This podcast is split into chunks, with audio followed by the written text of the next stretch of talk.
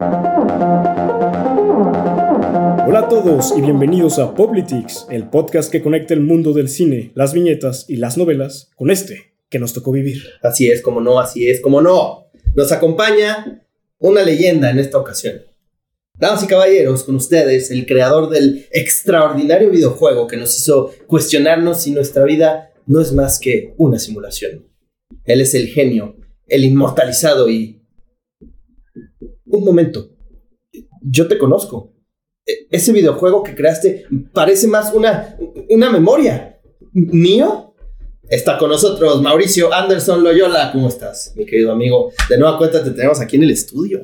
Bien, gracias por estar aquí, pero me gustaría abrir este programa diciéndoles que cualquiera podría haber sido tú, mientras que yo siempre he sido cualquiera. A su puta madre.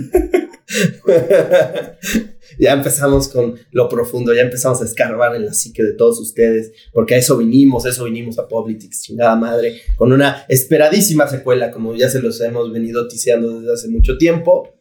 El día llegó. Yo sé que siempre digo esa mamada de que el día llegó, pero, pero estoy genuinamente emocionado por este episodio que estamos grabando, pues vamos a hablar de la esperadísima secuela de una de las sagas de ciencia ficción más impactantes de toda la historia. Les estamos hablando de Matrix Resurrections.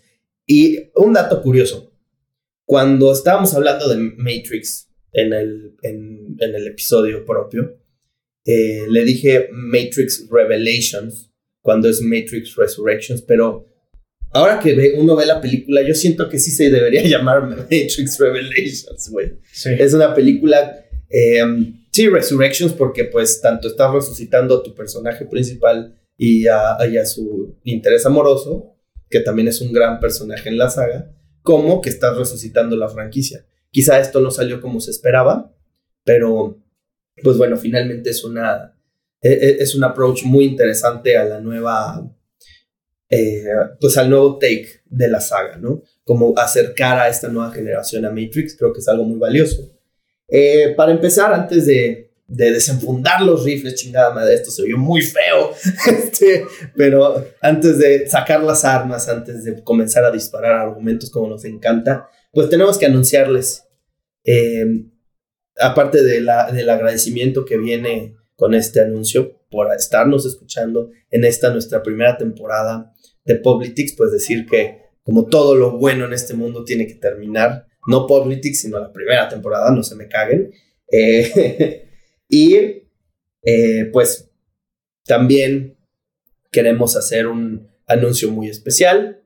Nuestra querida productora Majo de la Guardia eh, va a buscar una aventura en tierras lejanas que no les vamos a decir porque cuidamos la privacidad de nuestro equipo. Claro que sí. Pero irá a buscar una gran oportunidad en otro lado. Eh, no saldrá del equipo, pero pues sí, no la tendremos haciendo sus comentarios tan perspicaces como siempre lo hace, ¿verdad?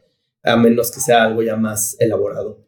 Pero pues aprovechamos para, eh, para desearle mucha suerte en esta nueva etapa que, empre- que emprende, que, que inicia, qué buena onda que se te está dando esta oportunidad, aprovechala, llévate este conocimiento que hemos sacado entre todos, ¿verdad? En este, en este podcast para... eh, Lleva tu viejo testamento de Politics, ¿no? Temporada así uno. es, diles a El todos Génesis. que existimos. No, no queremos publicidad, simplemente queremos que se sepan. ¿no? Pues muchas gracias a, a Cinemex, que sí nos patrocinó hace unos cuantos capítulos. Así es. Saludos. Gracias, muy buenas sus palomitas de rufles. Las de Cinépolis de Chetos, muy culeras. Este, Rojo bueno, azul malo. así es, güey. Somos, somos los hijos rojos, de Red Sons. Así es. Y bueno, no tenemos violines, pero, Majito, algunas palabras que nos quieras dejar aquí en el tercer mundo para que resuenen esta civilización antigua. Estás revelando o descartando a dónde se puede ir. No, hay un chingo de primer mundo, ¿no? ¿O no? Es que cada vez es menos, tienes toda la razón, mi querido. Cortaría, pero ya no nos queda mucha cinta, entonces, Majito.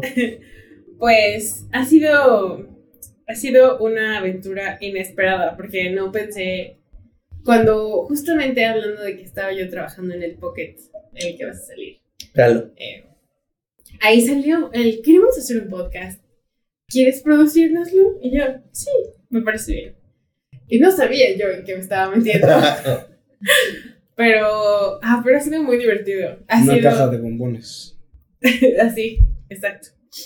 Eh, como les dije un día, que no sé si estábamos grabando o no, pero ah, pr- primero fue la cosa con la que empecé ya a salir más frecuentemente de la casa durante la pandemia, ¿no? Y era fabuloso, o sea, Eh, Em, y era como, pues estar con mis amigos, sí, por un lado, pero también hacer algo padre, interesante, este, muy diferente a todo lo demás que hago yo sola, ¿no? Como mis proyectos, o sea, y me ha gustado mucho, me divertido mucho, me he reído, he aprendido, este, es todo un placer ser su productora, muchachos. Muchas gracias. Majito, por habernos acompañado durante toda esta primera temporada y seguramente por unas cuantas más. Todas, Pero por todas. siempre. Este, pero bueno, eh, como les decía, esta no es una, una despedida. Este, simplemente es como. No quise decir hasta luego porque así va la canción y me van a decir, ay, pinche. Este, pinche morra básica, ¿no? Pero entonces, este, pues ya vamos a darle antes de ponernos a llorar a la verga. Este, pues vamos a iniciar. Y vamos a iniciar con un abrebocas un poco superficial porque se nos viene un pinche tren etéreo bien cabrón en este episodio. Si el pasado estuvo cabrón, les estamos, les estamos prometiendo todo un espectáculo. To- sobre todo más si son tóxicos, ¿no? Pero vamos a iniciar con una pregunta muy interesante. Eh, como tal, no considero esta película un remake, sino una continuación, un- una continuación a la, a la original, pero cuando tú te pones a ver, o sea, cuando tú te pones a ver la película, pues sí ves que trae la misma revelación, que trae el mismo trasfondo, y eso otra vez salirnos de la Matrix. Primero, pues todo este, eh, todo este fondo corporativo para luego ver que es una prisión, ¿verdad? Que es algo muy típico de la saga. Eh, pero pues empecemos con una pregunta muy simple, chavos. ¿Los remakes son necesarios? En mi perspectiva, eh, me voy a poner muy egoísta y voy a contestar primero mi propia pregunta, porque estoy acostumbrado a estar solo, ¿no? Este, eh, pues yo creo que sí. Eh, discutíamos que... ya se fue. discutíamos que los remakes, y creo que esto es un, un- buen argumento, pues acercan nuevo- al, nuevo, al público nuevo a clásicos, ¿no? Eso es algo muy bueno. Por desgracia, pues han adquirido muy mala fama. Sobre todo de mano del ratón millonario, claro que sí.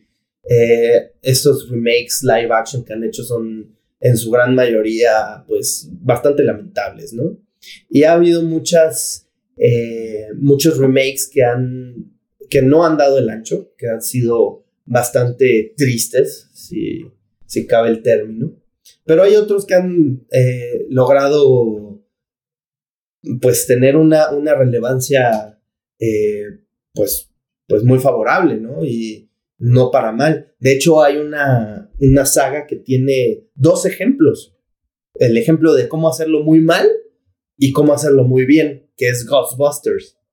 En Ghostbusters trataron de revivir la saga con esta de las, Ghost, de las Ghostbusters, que como diría el Franco Escamilla, antes de que se me ofendan las de pelo pintado, lo voy a explicar.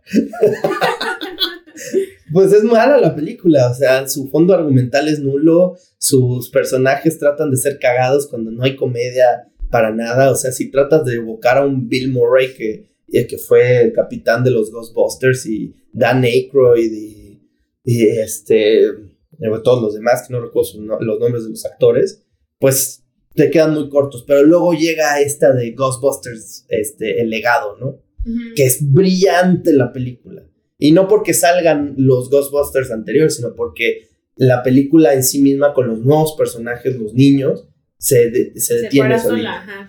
Entonces, creo que la, que la ciencia del remake es respetar la esencia, pero no, no sobarla tan, a- al punto en el que digas, güey, esto ya lo vimos, tal vez no vaya a servir tanto para esta generación. Es que las remasterizaciones son una puerta para que las generaciones venideras perpetuas, y no estamos hablando solo de la nueva trilogía de Star Wars, sino todas las que van a venir en el futuro, les permiten entre toda la gran gama de oferta que existe hoy en cuanto a entretenimiento, encontrar joyas y clásicos que de otra manera pasarían desapercibidos. Probablemente con esta última de Jurassic World hay gente que vio por primera vez la trilogía original o siquiera se, acercó a, una de las ya pasadas eh, series animadas o cómics, eh, videojuegos. Creo que las remasterizaciones tienen el papel de refrescar un concepto y actualizarlo a la época actual, algo que resuena ya más contigo. Eh, específicamente con la Matrix, creo que las personas han sido demasiado duras, no solo con ella, sino con todo remake que, que se estrene, principalmente por estas fallas que tú mencionabas, ¿no? Pero en términos específicos, Jurassic World y Matrix respetan la esencia de la entrega original no la superan porque simplemente esas primeras piezas, como ya bien dijo mi, amigo Diego en el capítulo de Jurassic, eh, nunca vas a poder experimentar la misma emoción de haberlo visto por primera vez. Sí, no. Y en Matrix es especialmente intenso porque es un... Lo, decía en el episodio que hablamos de Matrix, que es, que es una revelación impresionante, güey. O sea, ni siquiera te das cuenta del putazo que te va a venir con la película cuando ya te lo están metiendo. Sí, y en ese sentido creo que Mauricio nos podría compartir su primera experiencia, porque ya en el capítulo anterior, que es el número 5 de nuestra primera temporada, eh, Majo, Diego y, su servidor eh, comentamos cuál había sido esa, esa primera vez de, de ver la Matrix. Pues antes de pasar esa pregunta, me gustaría también responder lo de los remakes. Y yo diría que, por supuesto, para las productoras y todo, antes que nada es un negocio, pero no deja de ser el séptimo arte. Y ahí podría decir mucha gente que el que pega primero pega dos veces. Entonces, que si viste la primera de cualquier película de lo que me digas, pues tal vez no llega a, a lo que decías, ¿no? De la emoción, el sentimiento, bla, bla, bla.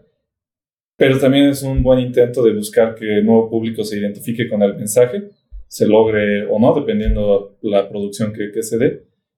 Y, como decían, que puedan llegar a, consumir pues, eh, contenido ya previamente realizado. Pero, pues, como ahí ligándolo un poquito de introducción a, la película, básicamente todos los personajes siempre han, han estado escritos alrededor de la historia, simplemente los estamos encarnando ahorita, ¿no? Entonces, solo son cuestiones temporales. Están renovando sus skins para que estén actualizadas como con Fortnite, ¿no? Sí, porque ah, un, comentario que escuché es que a la gente le ofendió mucho que reemplazaran a, Hugo Weaving como... No pudo, ¿eh? Fíjate que ya estuve investigando y él sí quería hacerlo, pero por problemas de, agenda ya no pudo participar. O sea, creo que eh, hay, mucho... hay, demasiada farándula en las películas cuando la gente debería estar centrándose más en el mensaje y no tanto en la, producción y las, las nimiedades, ¿no? Pero hay, aquí la bronca es que la gente es purista de ciertas cosas. es que se identifican con las películas y al final, como los, lo vuelven algo tan suyo, no quieren que nuevas generaciones ahora se adhieran a esa franquicia porque dejan de ser especiales. ¿Tú qué sabes de esto? Sí, ah, sí, no mames, tú no has visto, tú no has leído toda la saga original, güey. ¿De qué me estás hablando? y si tú llegas y le pones a otra persona dentro en el traje de Darth Vader, güey, que no es Anakin Skywalker, la gente se va a ofender. Sí, sí porque pues, son uno mismo, cabrón. Y, y ahorita me estás diciendo que, que Morfeo es otro cabrón y ya no es el original y me estás trayendo a ese güey que sale eh, en la nueva de Friends, ¿no? ¿Cómo se llama? ¿Cómo conocí a. a ¿Quién? Ah, How I Met Your Mother. Sí, él es el arquitecto, Barney Stinson. Y qué, y qué papel. Lo hace muy bien, güey. Lo hace muy bien. Sí, porque. Para, Sus diálogos, para específicamente los, diálogos. Para los que se ofendieron porque cambiaron al arquitecto, qué mamones, güey. Güey, la Matrix se está actualizando constantemente y no tiene por qué mantener. Aparte, el arquitecto, sí, es una figura estoica y cínica pero no es central en la trama, güey. Y tampoco Lo que es muy profundo, ¿eh? O sea, es más como un doctor Kentucky ahí en su silla. Eh, muy, muy. Sí, te digo, muy monarca. Arrogante. a, veces el arquitecto será un demonio, a veces será un ángel, pero simplemente un, un arquitecto más. Exactamente. O sea, eh, y aquí te, ven, te ponen una figura un poco más escurridiza, más este pues como más cínico, o sea, yo lo veo más cínico, el otro güey es como te digo, muy estoico, muy, muy político inglés, güey, lo veo muy ahí en, en, su silla del parlamento y, oh, that's preposterous, ¿sabes? Este, y el otro cabrón es más, no quisiera decir juvenil, pero, pero me mama cómo hace la, ya llegaremos más a detalle a eso, pero cómo hace la distinción entre el antiguo arquitecto y él, porque ahí hace un punto bien cabrón, pero vamos a llegar ya ahí. Así es, estamos a punto de entrar a una de las fases más estructuradas en esta nuestra historia como un podcast, así que vamos a dejar nuestro lenguaje prosaico a un lado Vamos a sacar la, la, Biblia gnóstica, también las cuatro películas aquí a nuestro lado, están corriendo en nuestra producción. E, esta es la parte en el ride en el que te dicen abróchate tu cinturón. Que Así es. Y Sube el volumen a sus audífonos y comencemos. Con el lado inmersivo de este pedo. Así Vamos a hablar de la gnosis. Eh, yo igual y no me puedo divorciar de, del lenguaje prosaico este, en su máxima extensión. Me van a disculpar. Em, Hará su mejor esfuerzo. Sí. Vamos a iniciar. En el primer episodio en el que tocamos el tema de Matrix, hablamos de una distinción muy clara entre dos Matrix que habíamos eh, detectado como trasfondo argumental de la saga y aquí se hace especialmente patente en esta última entrega. Estas dos vertientes, estas dos segmentaciones son la sociomatrix o sociomatrix y la metamatrix. La metamatrix siendo este espacio más, más, más etéreo, más, más metafísico. más metafísico, exactamente. No quería decirlo así porque se repite el meta y meta y dices, ay, cacofonía, qué feo, ¿no? Pero, este, y la sociometría. sacaba 10 en los talleres de lectura y confección. Aliteración. Soy testigo. Así es. Este. y no de. Y este. sí, yo era el líder del equipo de debate de la universidad. También jugaba tenis. Y me ponía de esos mamones que se ponen sus shortcitos hasta casi hasta las nalgas y con la banda, bueno, ahora sí ya se acaba las risas, ¿no? Bueno, hablamos de la Sociomatrix y de aquí ya nos vamos de lleno a pegar con tu chavos. En primer lugar hablamos, bueno, no fue en primer lugar en este lado, pero eh, digo en ese episodio, pero de este lado sí va a ser el, primer punto con el que vamos a abrir la Sociomatrix en afán de, de hacer una visión mucho más profunda. Nuestro querido amigo Jorge, el dueño y acreedor al nombre El Rincón en este podcast, eh, nos habló de cuatro jinetes del apocalipsis. Una reflexión muy, muy, muy interesante para referirse a, bueno, siendo los cuatro jinetes del apocalipsis, la economía, la religión, la política y la ciencia. Estos cuatro elementos eh, dantescos que definen nuestra realidad física como líderes indiscutibles de lo que nos, de lo que nos maneja como tanto como individuos como, como en masa, ¿no?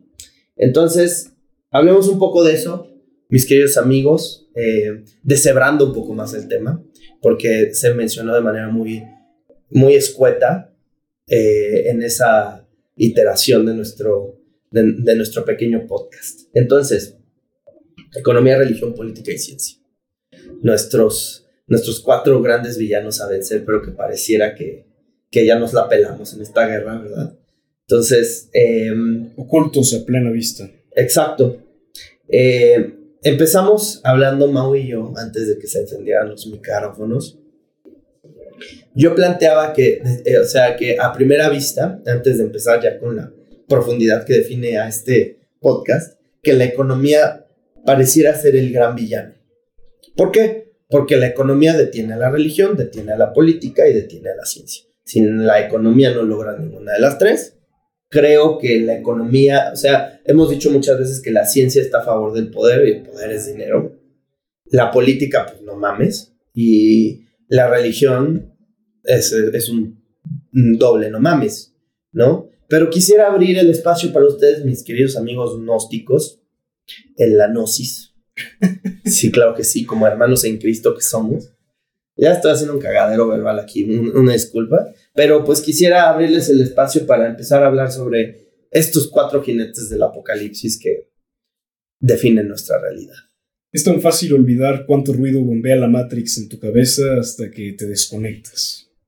La madre. Seguramente han tenido un viaje a las afueras de la ciudad en donde después de un par de colinas se les olvida lo que había atrás y ahora el horizonte extendido frente a sus ojos les muestra una realidad completamente distinta.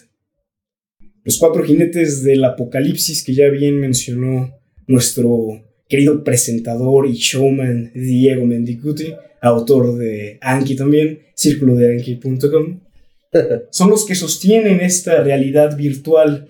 Y creo que sería buen momento para que nos ilustraras un poco con este concepto de, virtualidad. Me parece eh, crucial para que podamos avanzar en este programa. Yo sinceramente pensaba que virtualidad estaba directamente ligado a digitalidad y más bien que eran intercambiables pero hace poco llegaste con, con, la etimología y me compartiste un significado muy distinto al que se concibe generalmente. Bueno, antes de esa definición, para la audiencia que no sepa y que pensando ahorita en los jinetes del apocalipsis, que no se vayan a espantar, porque básicamente apocalipsis es la revelación de qué, de las cosas, ¿no? Tal cual ahorita están. Y bueno, ya pasando, eh, este paréntesis, al, tema de, la virtualidad, ¿no? Que eh, hoy en día pensaría uno como miembro de una sociedad eh, tecnocrática o industrializada que pues va agarrando un auge mayor, ¿no? El tema lo vemos en el teletrabajo, lo vemos en los mensajes, lo vemos y eh, la famosa realidad virtual y pensamos que pues es un, un, término pues bastante moderno, ¿no? pero pues indagando un poco más en, el origen de, las palabras, pues comparte la misma raíz que de, la virtud, ¿no? De una persona virtuosa que realiza pues, ciertas acciones o algo, digamos que se mantiene, ¿no? Firme. Y en la cuestión virtual es de que se tiene esas capacidades para mantenerse firme, pero solo en potencia, no quiere decir que se esté haciendo. Y es donde también veo ahí... Es una perspectiva más que una perspectiva, una capacidad de que se puede, pero no necesariamente se concreta. Potencialidad. Una potencialidad. Y hoy en día, pues las cuestiones virtuales es eso, ¿no? O sea, se llega, no sé, ahorita que decíamos de los mensajes, teletrabajo, etc. Sí se cumple cierta cuestión en potencia, pero no puedes llegar a cerrar el círculo, ¿no? Como una interacción humana que estamos teniendo hoy en día. Que al final simplemente sería, ligándolo ahorita a la Matrix, una capa más dentro de esta eh, prisión en la, en la que nos encontramos, ¿no? O sea, nos, estamos en un limbo permanente en el que decimos, güey, ya vamos a llegar a la meta, pero pues nunca vamos a llegar porque el objetivo está ya tan enfrente. O sea, la gran tortura y la razón por la que estamos aquí es que lo estamos viendo. O sea... No, no solo eso, yo también diría con lo que acaba de compartir Jorge, sí, te vas a, a las afueras y al campo, te puedes librar de bastantes argumentos de los cuatro eh, jinetes. Sí, de sus narrativos. Podrás, tal vez, si quieres eliminar la sociomatrix y construir la propia, pero al final seguirás en el planeta prisión. Tal vez una celda mucho más cómoda y bella a la vista y, al cuerpo, y que tal vez eso es un camino simplemente para una liberación más sencilla, pero no podremos olvidar de que seguimos en esa, en esa prisión. Hay espacios en donde las narrativas de estos cuatro jinetes están aún más presentes. Y creo que para dejar claro cuál es su efecto en la sociedad moderna, vamos a hablar un poco de ontología. Ontología siendo la esencia de algo. ¿Qué es? ¿Por qué es? Y habíamos hablado justo de la ontología del Estado de forma también un poco escueta en el capítulo de Don't Look Up. Correcto. Entonces, lo mismo haremos con estos cuatro jinetes, empezando yo creo que por el que mejor conocemos por nuestra formación, que sería la política. Venga. La política, el primer jinete en este programa, le damos una bienvenida. Estás presente desde que me levanto a las 5 de la mañana porque yo quiero ser millonario. Amigos, les platicamos brevemente que la política no está ligada exclusivamente con las elecciones públicas de un Estado-nación. La política sí se ha manejado de forma protagónica como ustedes eh, han visto por su, por su vida, pero es mucho más. Realmente, a qué hora se lavan los dientes, eh, a qué hora se levantan, Eh, todo lo que deciden en su día a día pasa a formar parte de una serie de, de actividades políticas. Tienen una política para regir su día a día. Y en ese sentido, evidentemente la, política individual está muy ligada a una política más comunitaria, más eh, pública, por así decirlo.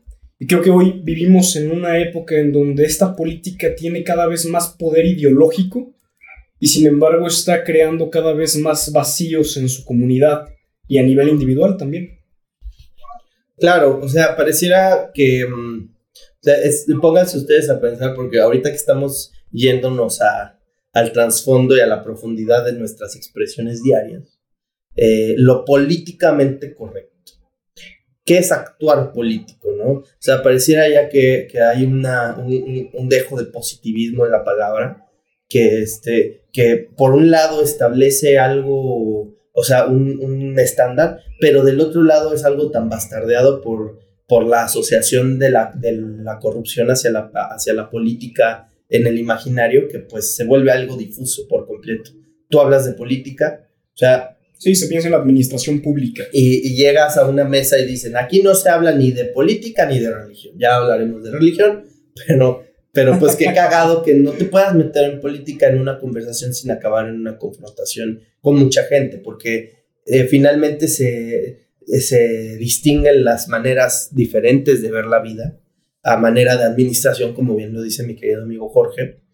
Em, cuando digo, yo, si quieres de manera muy somera y sobresimplificando la situación, pues digo, pues no importa de qué lado estés, no importa de qué, de para dónde le masques, pues de todas maneras el, el problema no se está resolviendo y estás chingando a tu madre yéndole a la izquierda y estás chingando a tu madre yéndote hacia la derecha. Lo que se vende realmente en las elecciones para cargos de administración pública no es tanto la figura que adopta el poder, sino la narrativa del partido y el arquetipo que está adoptando ese candidato en específico. A la hora de escoger a uno de estos bufones, eh, pocas veces la gente hace una reflexión un poco más profunda respecto a los ideales que están guiando la propuesta de- del candidato. Y el problema aquí es que en la política general de la administración pública hay una narrativa tan fuerte que eso siempre pasa a formar parte de las decisiones políticas que van más en nuestra esfera individual. Entonces, esta desasociación que tenemos con la política pública e incluso de forma inconsciente también con nuestra política más privada, es lo que le permite a las narrativas tomar el curso de, nuestra existencia. A la hora de que tú te autodenominas de un partido u otro, azul, rojo, eh, vino, estás transformando parte de, tu día, de tu actuar, a un mensaje que quizá no te has detenido a escuchar con un poco más de, de tiempo y sin tantos sesgos. Y le estás dando poder y te estás sujetando esa ideología, sea la, la que me digas.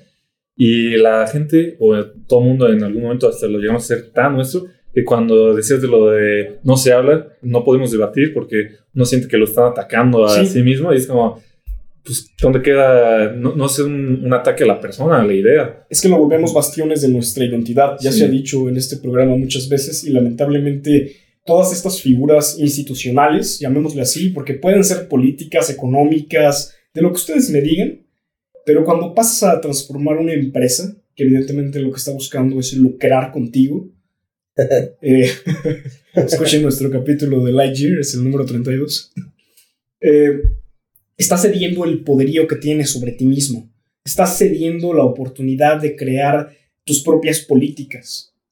Estás dejando que una narrativa que quizá y tiene muchas más razones de existir que las que te está vendiendo a ti, te controle y te estás convirtiendo en un perpetuador de esa ideología, lo que más adelante hablaremos como arcontes.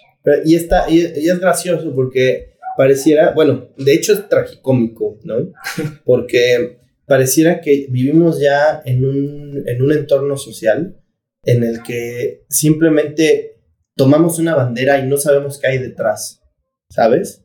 O sea, si es un partido político, es yo defiendo a morir al candidato o al partido y no, sabe, no tiene ni puta idea realmente de lo, de lo que está promoviendo y lo que está eh, proponiendo también, ¿no? Hace poco hablábamos, eh, pues en realidad los tres, sobre las polaridades y Uy. estas ilusiones respecto a lo que la constituyen en primer lugar. Cuando pensamos en polos, generalmente imaginamos una línea recta, con dos puntos contrarios que nunca se tocan, izquierda y derecha. En realidad, un círculo hablaría más de una polaridad ideológica, al menos, en donde realmente en sus puntos más extremos ambas tocan. Claro, digo, pero otra vez, como, como, como vivimos en una, en una sociedad de polarización, pues simplemente los extremos nunca se van a tocar.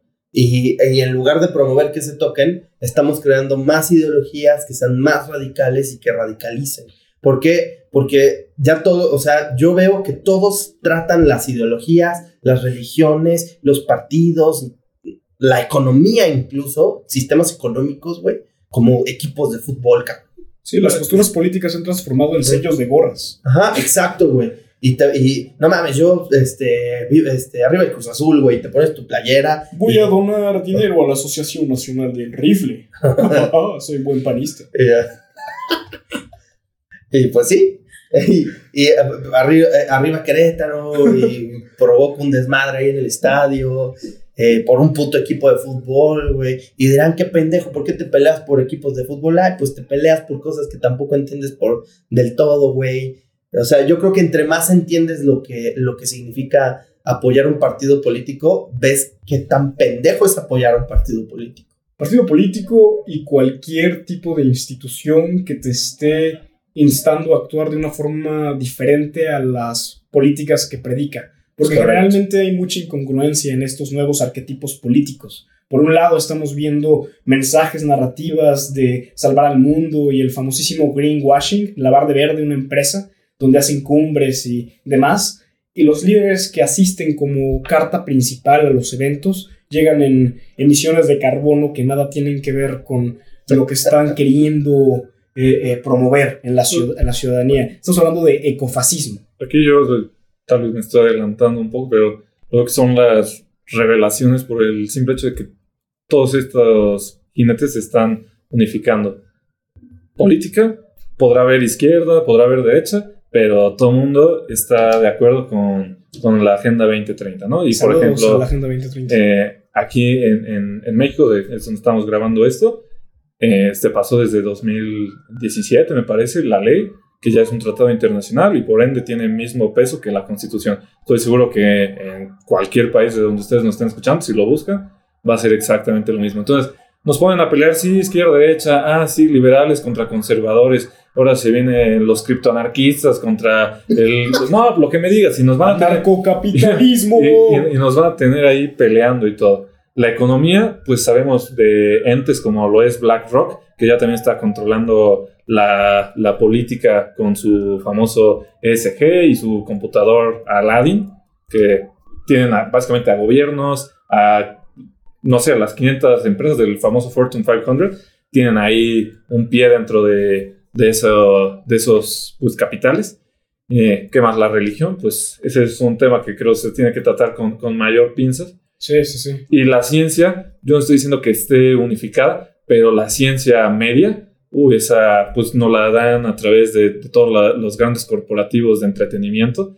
Y básicamente sí creo que haya investigaciones independientes, pero pues en las cuestiones genéricas, que es de lo que habla, lo llamarían por ahí los pasus o, o- o lo general, pues es básicamente uno, dos, tres temas. Y pues no sé qué, qué opinan ustedes. Efectivamente, creo que en este punto de la historia estamos viendo a estos cuatro jinetes tener un comportamiento de Megazord. Se están uniendo para. Sí, güey. Sí, están, se están uniendo para, para imponer de forma fiera y masiva una política general en todo el mundo. Estamos viendo la transformación del status quo internacional de forma sumamente rápida, en un periodo de tiempo Bueno, muy volátil. Y estamos hablando de solo ya un par de años más para llegar a esa tan, tan esperada fecha. Eh, Aquí me, me gustaría agregar, hablando de, de Matrix, eh, todo el mundo ahorita dice, no, es que China, la superpotencia, y hoy es que sí, eh, la cuestión ellos estaban previstos, y ya sabemos, ¿no? ¿Quién, quién funda, eh, digamos, el, el, Partido Comunista Chino? Ya sabemos Mao Zedong, pero ¿quién lo mete al concierto ya, digamos, de alto nivel?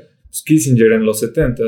Eso no, es ninguna novedad, mucho capital empieza a moverse para allá, y en Matrix podemos ver, eh, va Neo caminando por la Matrix ciudad en donde se encuentre y el banco que aparece ahí dice Banco de Oriente. No recuerdo en qué parte de la película, pero cuando la vean o si ya la veo, está ahí. Nos pues el capital ahora va a migrar para acá, pero ¿para qué? Pues para unificarse ahora en esta cuestión. Sí, o sea, es que huye, o sea, en lugar de que la economía, bueno, el capital, se, se, se haya, sea un centinela para salvaguardar pues lo más básico en nuestras necesidades individuales, se ha convertido en ratas. Que huyen para ver en dónde... ¿sí? porque todavía las ratas son mamíferos bastante impresionantes. Y... Pero, o sea, lo que, a lo que voy con lo de las ratas es que las ratas se ocultan para multiplicarse y sobrevivir, güey. Sí, sí, y ahorita, si, si el capital realmente está migrando al oriente, es porque ahí está más seguro, güey, porque aquí en Estados Unidos ya los están encuerando y, este, y los están dejando expuestos. Pero es otra vez crear una dualidad, un antagonismo para que te posiciones y una vez que te posicionas te, atraparon. De nuevo, en cuanto a la ontología de las cosas, hablando específicamente de la política todavía, eh, yo más bien las llamaría a estos cabrones cucarachos. Digo, hablando ya de un animal rastrero. Realpolitik. Que verdaderamente no contribuye en nada. Pensemos un poco en el Estado como la más grande construcción social hasta este momento.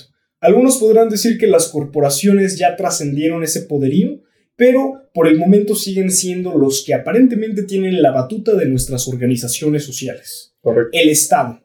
Vamos a hablar un poquito del por qué se justifica en el hoy el que exista una entidad superpoderosa con el monopolio legítimo de la violencia y con básicamente el poder y designio para hacer lo que quiera en un determinado territorio y con su población. El Estado. Tenemos que hablar, eh, obviamente, de nuestro buen amigo, nuestro tan mencionado filósofo en la carrera, Thomas Hobbes. Y recordarán bien que en su estudio respecto a la naturaleza humana, que qué cosa tan ambigua y, qué rígidas son las aseveraciones hoy respecto a ella, nos enfrentamos a el lobo más grande que el hombre se ha encontrado. El mismo. El lobo del hombre es el hombre mismo. Sí, sí, final, finalmente eh, eso viene a, demostrar la política, que, que pues demostrar y al mismo tiempo a promover la idea de que no tenemos la capacidad de convivir de forma armónica porque creo que estarán de acuerdo ustedes que estudiaron la misma carrera. Todos los grandes eh, teóricos del Estado hablan sobre la necesidad de este ente, de esta agrupación burocrática, para defender al hombre de su propia amenaza. O sea, el hombre no puede estar cerca de sus semejantes porque va, criaturas sociales. va a ser una, sí, en teoría, pero en cuanto a la jurisdicción estatal, nosotros no somos capaces de mantener relaciones humanas sin recurrir a la violencia. Pues aquí yo pues, el mundo básicamente está al revés, así que si ves una cosa, te aseguro que lo más seguro es que vaya a ser el, opuesto, ¿no? Por ejemplo, yo no, tú hablabas hace rato de la cuestión comunitaria, ¿no? Que eso yo lo veo que se puede enfocar bastante al local. Claro, ahorita con, con, la tecnología podemos comunicar y estar con mucha gente, pero si quieres tener un impacto real, vete ahorita a, lo que puedes ver tangible, ¿no? A, tu comunidad. Y en la expresión más mínima de este leviatán que, que mencionas, estamos hablando del el ayuntamiento, que en teoría nace por una cuestión de agrupar. De ahí viene la cuestión del ayuntamiento, ¿no? Que se, se ayude, que se eh, haga un grupo y con todo respeto, yo no veo ninguna pequeña ciudad o ya gran metrópoli que esté buscando unir a la gente que esté ahí. Todo es una cuestión de división, todo es una cuestión de aislamiento.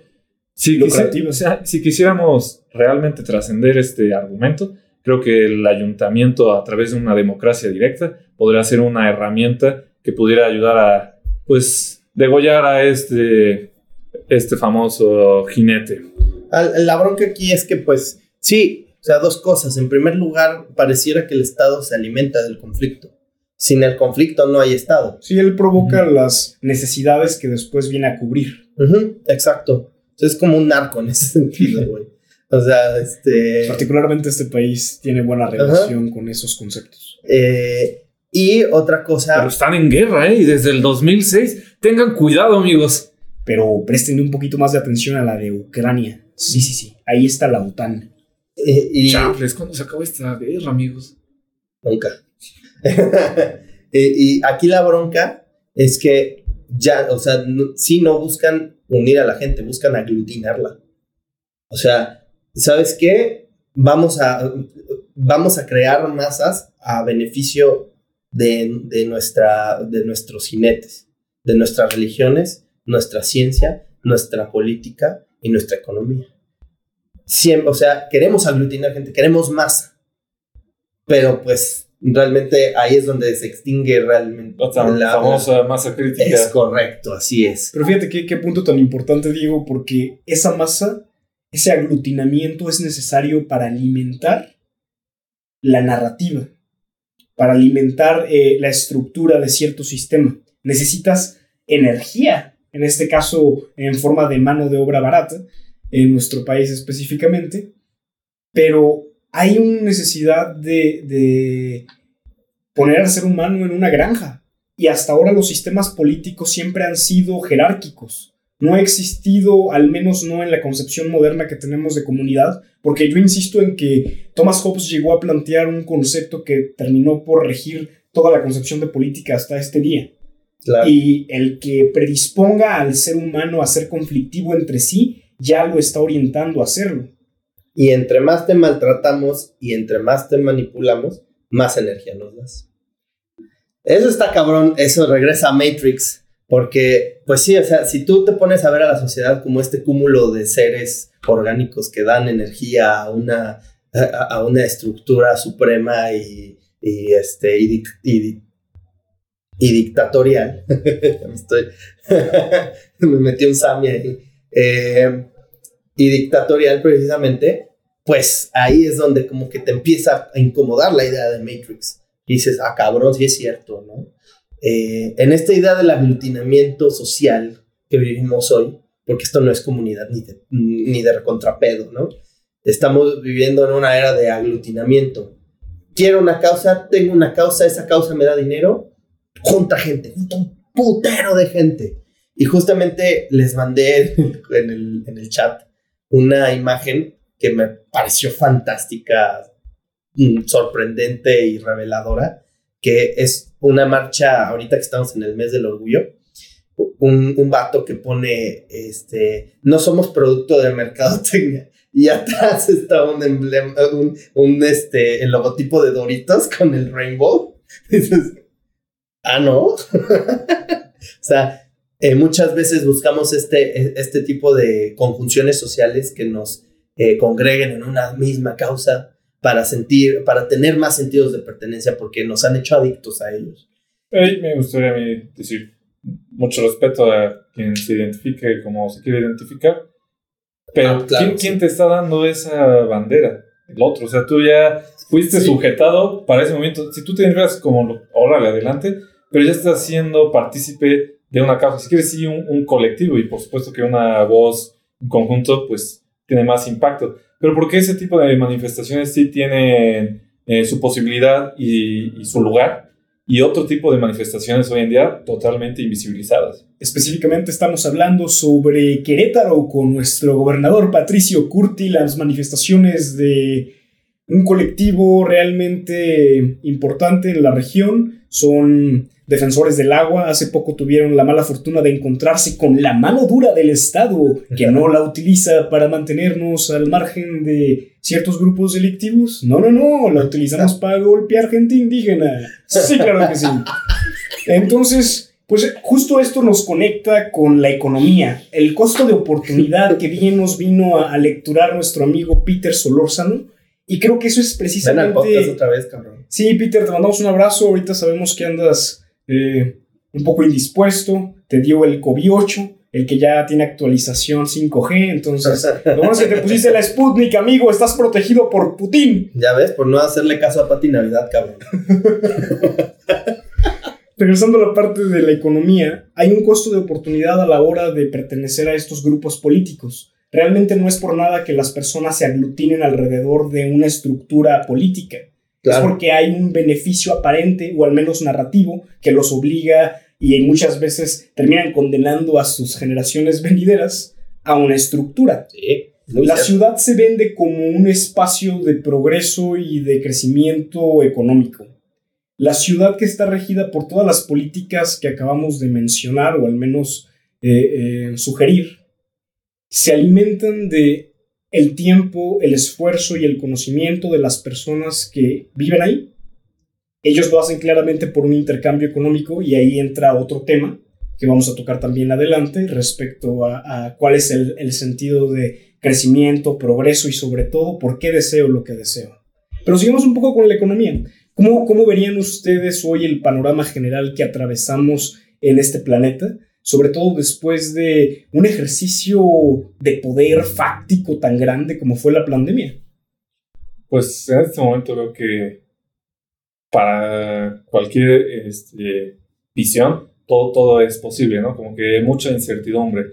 Y, y lo más importante es que estamos en la época de la posverdad y aislados, tal vez poco co- eh, contacto con otras partes y otros medios, como lo que decía por ahí eh, el famoso Moon, que el escenario más peligroso de la guerra de Ucrania es que se venga un solo mensaje. No estoy diciendo que RT es la verdad y, ah, sí, lean RT, pero mínimo era otra perspectiva y ahorita, hasta luego, quién sabe qué pueda venir, nos están diciendo que eh, potenciales crisis alimentarias, pero del otro lado ves, según esto, cuestiones conspirativas, es real, es mentira, Pati Navidad es un agente infiltrado, trabaja para la CIA, no lo sabemos. Yo creo que sí, güey. Pero pues la, la- la economía ahorita es- creo que está dando el paso para convertirse en una unificación sí a través de la cuestión digital, donde cualquier transacción que uno haga, claro, eso es a lo que nos intentan llevar, que ya no sabemos es otra cosa, sea pues grabada con lo famoso que ya también nos están anunciando de las huellas de carbono ligadas a tu consumo monetario.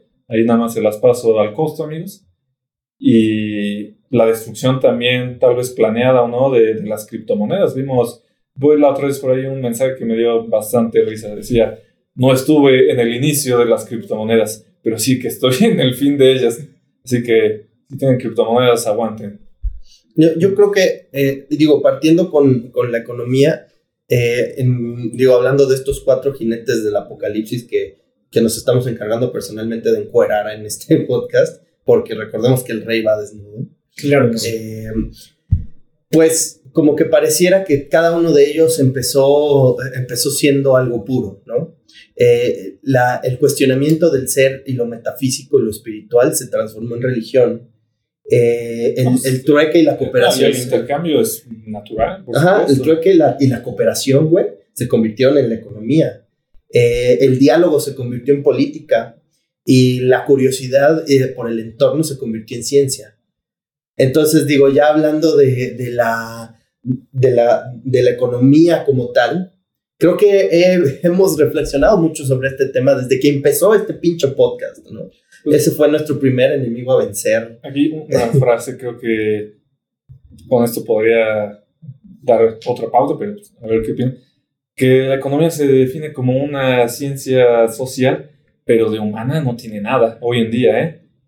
La Está verdad cabrón. es que todos son eh, transacciones entre números que genera con el uno al otro, nada más un intercambio monetario. Híjole. Sí, estamos hablando de la transición entre lo comunitario y el algoritmo. Sí, Borramos los lazos humanos que nos permitían intercambiar bienes, los lazos humanos que se creaban a la hora de hacer ese intercambio también, el conocer a la gente que, que rodea tu espectro de vivienda, por esta especie de Dios todopoderoso que nos hace levantarnos todos los días a las 5 de la mañana tratando de transformar nuestro futuro con cursos motivacionales de Carlos Muñoz. Y para todos esos descerebrados que, que defienden el término de sustentabilidad a capa y espada de nuevo sin saber qué putas es, pues váyanse a las raíces de la economía real, a lo que se planteaba desde el principio y lo que fue bastardeado cuando se, comenzó, se comenzaron con este pedo de las especulaciones. No digo, no, no digo que ahorita eso tenga que ser derrumbado por nosotros en esta mesa, pero pues realmente de, tú, eh, nuestro buen amigo Jorge, cuando estábamos hablando de eso en el episodio del juego del calamar, dijo algo muy fuerte. ¿De qué nos ha servido? ¿De qué nos ha servido? Y yo, yo, yo lo decía como igual, ¿quién lo entiende? Y hay mucha, muy, muy poca gente que entiende realmente el, el concepto de la economía a nivel teórico. Aladín, ya les dije que lo entiende. Pero al final, al final tienes que, que adoptar tu propia manera de hacerlo práctico y eso es lo más trágico. Yo tengo que encontrar la manera de, de hacer que la economía encaje en mi vida, porque si no, no trago, cabrón. Sí. O sea, no, no hay forma de que lo eludas. Es como, por eso yo digo que es el más maléfico de todos. Porque yo lo veo como, el, esto es politics, ¿no? Yo lo veo como, como el emperador Palpatine. Sí, te puedes separar de la religión, te puedes separar de la política, te puedes separar de, de, la ciencia. Pero de la economía no. Sí, o sea, exacto. Y, y, y, en, este, en este ejercicio que hice previamente, a la religión puedes volver a, a cuestionarte espiritualmente tu ser. Eh, a la política puedes volver al diálogo, nosotros estamos dialogando y si llega alguien con un pensamiento que tal vez tú no compartas, tú puedes poner ese diálogo y decir, güey, no me voy a pelear contigo, quiero hablar, quiero conocer. Quiero entender por qué Ajá. tienes ese punto de vista. Y la persona muy rara vez se va a radicalizar a menos que sea un pendejo, ¿no? Y A menos que sea un pendejo o al menos que haya sido víctima de los muchos engaños que existen hoy como medios de entretenimiento. Creo que últimamente lo hemos mencionado, pero vale la pena recordarles que estamos atravesando una de las guerras cognitivas más impresionantes en la historia de la humanidad. Entonces, pues valdría la pena pensar, ¿no? En qué, Claro. en qué trincheras estamos. Tengan, tengan cuidado, no vayan a generar algún tic o que les dé algún toque. Así que, cuidado, amigos. Y claro, y, y- y a nivel ciencia puedes regresar a la observación, puedes regresar a la curiosidad. ¿Qué me rodea? Pero de la economía no te libras, cabrón. Sí, tiene, tiene una cuestión bastante interesante la economía, porque de alguna forma nos, la economía moderna lo que ha hecho es centralizar el valor en una divisa. La, la economía moderna lo que hizo fue extripar de valor las acciones que tenían las personas, que realmente es lo que mueve una economía. Pero toda la atención está centrada en la divisa y en cómo obtenerla, más allá de generar valor. Sí, sobre todo ahorita hablas de la divisa con toda la cuestión fiduciaria.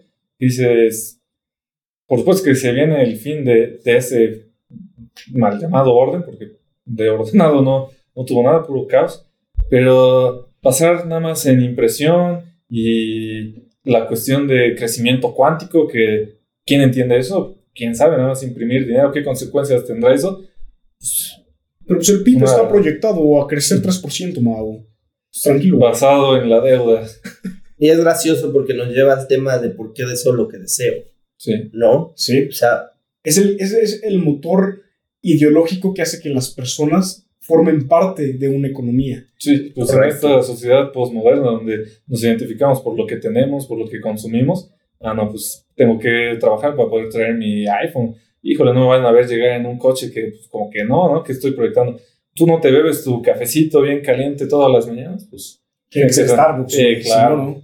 y está cabrón. e- Eso que dices está cabrón porque, eh, lo- o sea, antes, no, quiero creer que, pues una profesión te daba, no, no era tanto que de- te diera estatus, pero pues te manifestabas como un profesional en algo.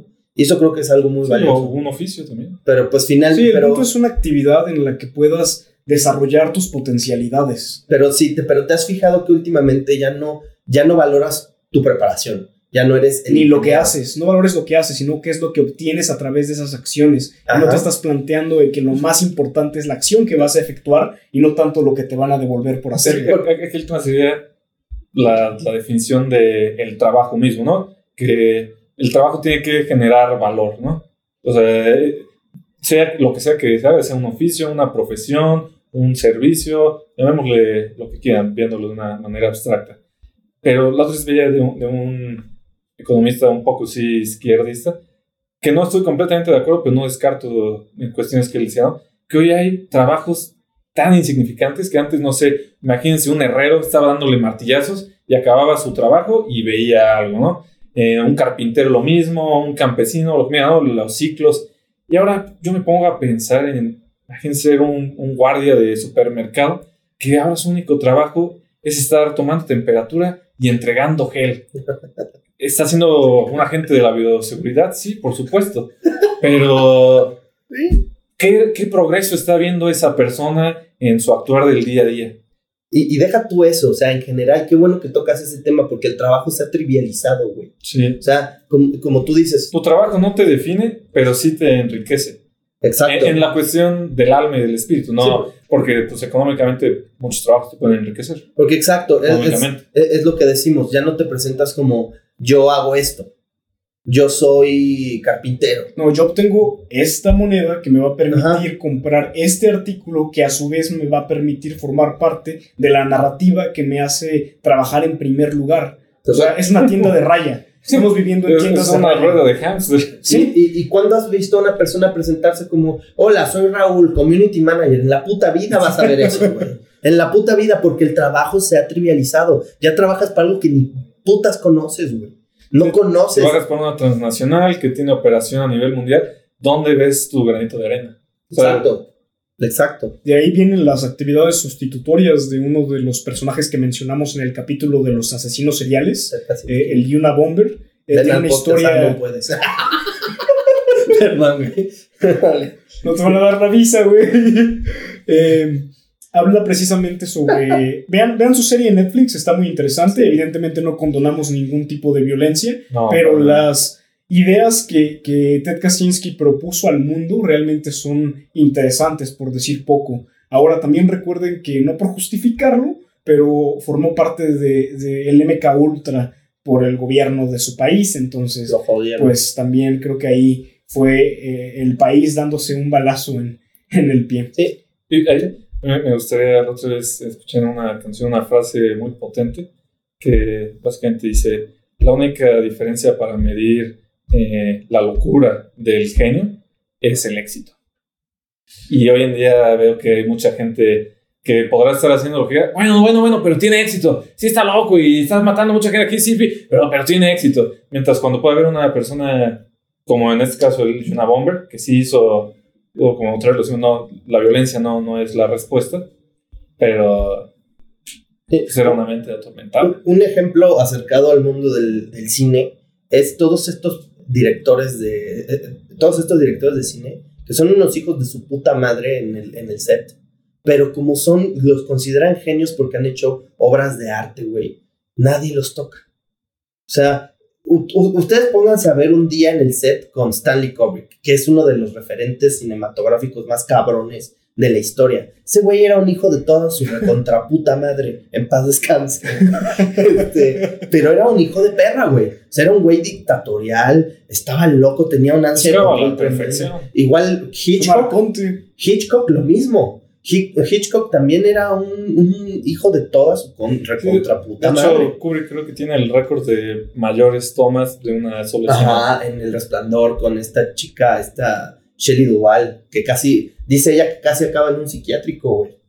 Por cómo la traía este cabrón. Y, y Hitchcock no se queda atrás. Hitchcock arruinó carreras de mujeres porque no querían hacerle favorcitos. Era como, Ojo ahí, sindicato, por favor. Era como un gobernador. Sí, güey. ya dejen en paz a Will Smith y por favor ya expulsen a la gente que verdaderamente hace el mal. Pero vete con gente que no es tan remarcable, que hace lo mismo, güey. Un director de empresa. Un, lo que sea que no salga en los periódicos y luego, luego es el villano. Sí. Es el villano del Me Too, es el villano de las nuevas izquierdas, es el villano de todos, güey. Pero estos güeyes que son genios, güey, no importa si casi mataste a un cabrón ahí en el set haciendo una escena de riesgo. Sí, tuviste. O Tarantino, que, le, que, lo acusan un chingo de eso. O el mismo Pero, Trump, ¿no? Que podría ser como el arquetipo de lo que todos los progresistas de hoy odian pero es exitoso, güey, y llegó a la presidencia. No, y, y mira, mira, mira ese edificio, ¿qué dice ahí arriba? Torre Trump, güey. El triunfo, mijo, el triunfo. O sea, la, la, mayoría de las personas que están en el poder o que son figuras ya tan cercanas a lo que nosotros consideramos malamente divino, son intocables. Son intocables y han hecho peores cosas de las que se puedan imaginar. No, y, cre- y crees que con tu crítica en Twitter le estás tirando algo de, ay, pinche Trump, pero yo te conozco. Y hace 16 años dijiste lo de grab them by the pussy, su puta madre. Dices, güey, no le estás haciendo nada. El pendejo va a seguir haciendo lo que hace. ¿Por qué? Porque tiene, eh, eh, porque tiene un ganado, porque tiene un rebaño, güey. Yo, yo Una tribu que más, más que considerarlos como ganado, yo los vería como un enjambre. Y esto conecta muy bien con la, la película porque mientras haya personas que quieran replicar un arquetipo, ese arquetipo va a seguir vivo y se va, a- se va a fortalecer. Donald Trump pertenece a un arquetipo clásico del sueño americano. Pero es que entonces aquí estos dos jinetes ya están enlazados por la cuestión de yo apoyo ciertas ideas, sean de izquierda, sean de derecha, Pero y aparte consumo. X o Y marcas. Entonces, pues, óyeme, ¿no? Este, de lo que se trata, eres o no eres del grupo. Pero la cuestión de estas figuras es que sabe, o sea, para convertirte en, en una de estas figuras villanescas pero exitosas, tienes que saber conjugar a estos jinetes, güey. Porque ahorita vamos con la religión, ahorita, o sea, ahorita en un rato. Porque de la religión estás jalando gente. Trump ganó mucha, mu- mucha, este, Sí, por mucha un esquema popularidad religioso. por un esquema religioso conservador. Pero también a la vez técnico, con toda la cuestión de Cambridge Analytica. Sí, Ajá. sí, sí, la ciencia. Por eso digo, Se están, un- se están juntando, son Sí. un gran megazord. Yo diría más bien que son un leviatán acá que se fusionó, ¿no? Como lo que pasa ahí en Dragon Ball. bien mamón, sí, güey. Sí, ¿Dónde estaban esas esferas? A ver. Necesitamos unos Jaggers, saquen. y Pónganse a trabajar, cambien de oficio, amigos.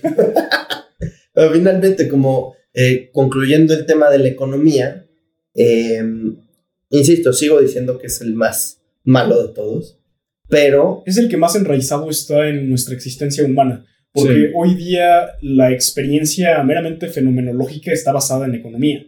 Tú tienes que buscar ser fructífero económicamente para poder subsistir.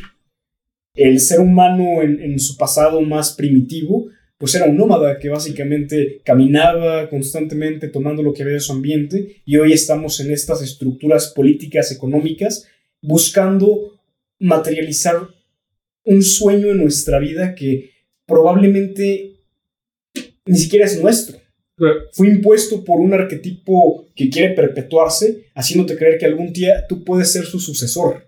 Pues aquí, aquí a mí me gustaría ligarlo, ser el, el famoso pontífice con la ciencia, de la narrativa verídica, falsa, posverdad, ya no lo sabemos, que se está manejando hoy como discurso único. Venimos de una mega explosión, pasaron mil casualidades y sí, se empezaron a juntar X y Y materiales y componentes químicos. Después empezó la vida a base de carbono, miles y miles y miles de millones de años y ¡pum! eh, hubo evolución darwiniana y ahora estás tú aquí, sí, eres solo un, lo que llamarían por ahí, ¿no? Un pedo cósmico.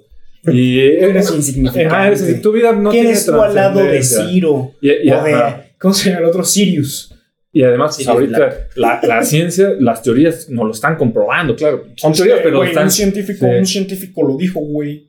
No, pues sí, Sí, sí. ¿qué Aparte es egresado Tec de Monterrey, güey. pues, ah, no como los doctores esos de Don Look Up. Sí, es Eh, Esos no. no sé, cuando a nivel físico tendríamos que estar abordando eso, o sea, simplemente como una cuestión de escalas, ¿no? Decir, sí, estamos bien chiquitos, güey, a la verga, o sea, eh, eh, comparado con el universo conocido, eh, la mayoría por sondas y todo el pedo, pues a nivel físico, pues sí somos un eh, algo minúsculo. Pero, Pero ¿en qué pues, momento le dimos la prioridad a la parte física para tener relevancia en nuestra vida? Puta madre, güey, te estás yendo a un tema.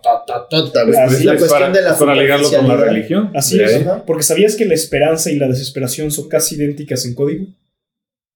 Sí, las dos venden muy bien, cabrón. Y están jugando constantemente con eso. O sea, bien lo dijo en, en la película El Arquitecto. Sí, Y por eso me gustaría hacer un, un paréntesis. No sé si quisieran hablar de lo del primado negativo. Oye, creo que sería una, una buena introducción quizá. Ahorita con esta frase que mencionas.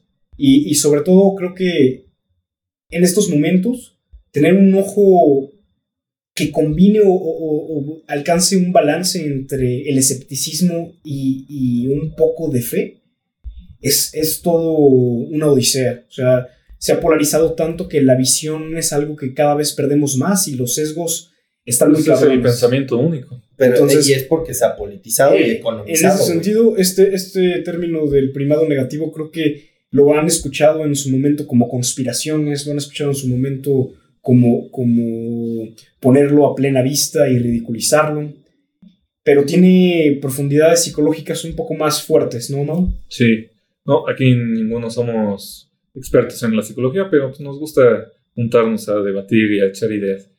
Y es psicología, y básicamente, para que se pueda entender el primado negativo en forma sencilla, sin entrar a tecnicismos, es poner la verdad ahí a plena vista, pero ridiculizarla o que de la fuente donde venga no se pueda tomar como, eh, párale, eso no, ¿por qué lo estás diciendo? No, lo viste en tal película, pero a la vez está plasmado en la realidad, que es como un- una realidad de espejo, llamémosla.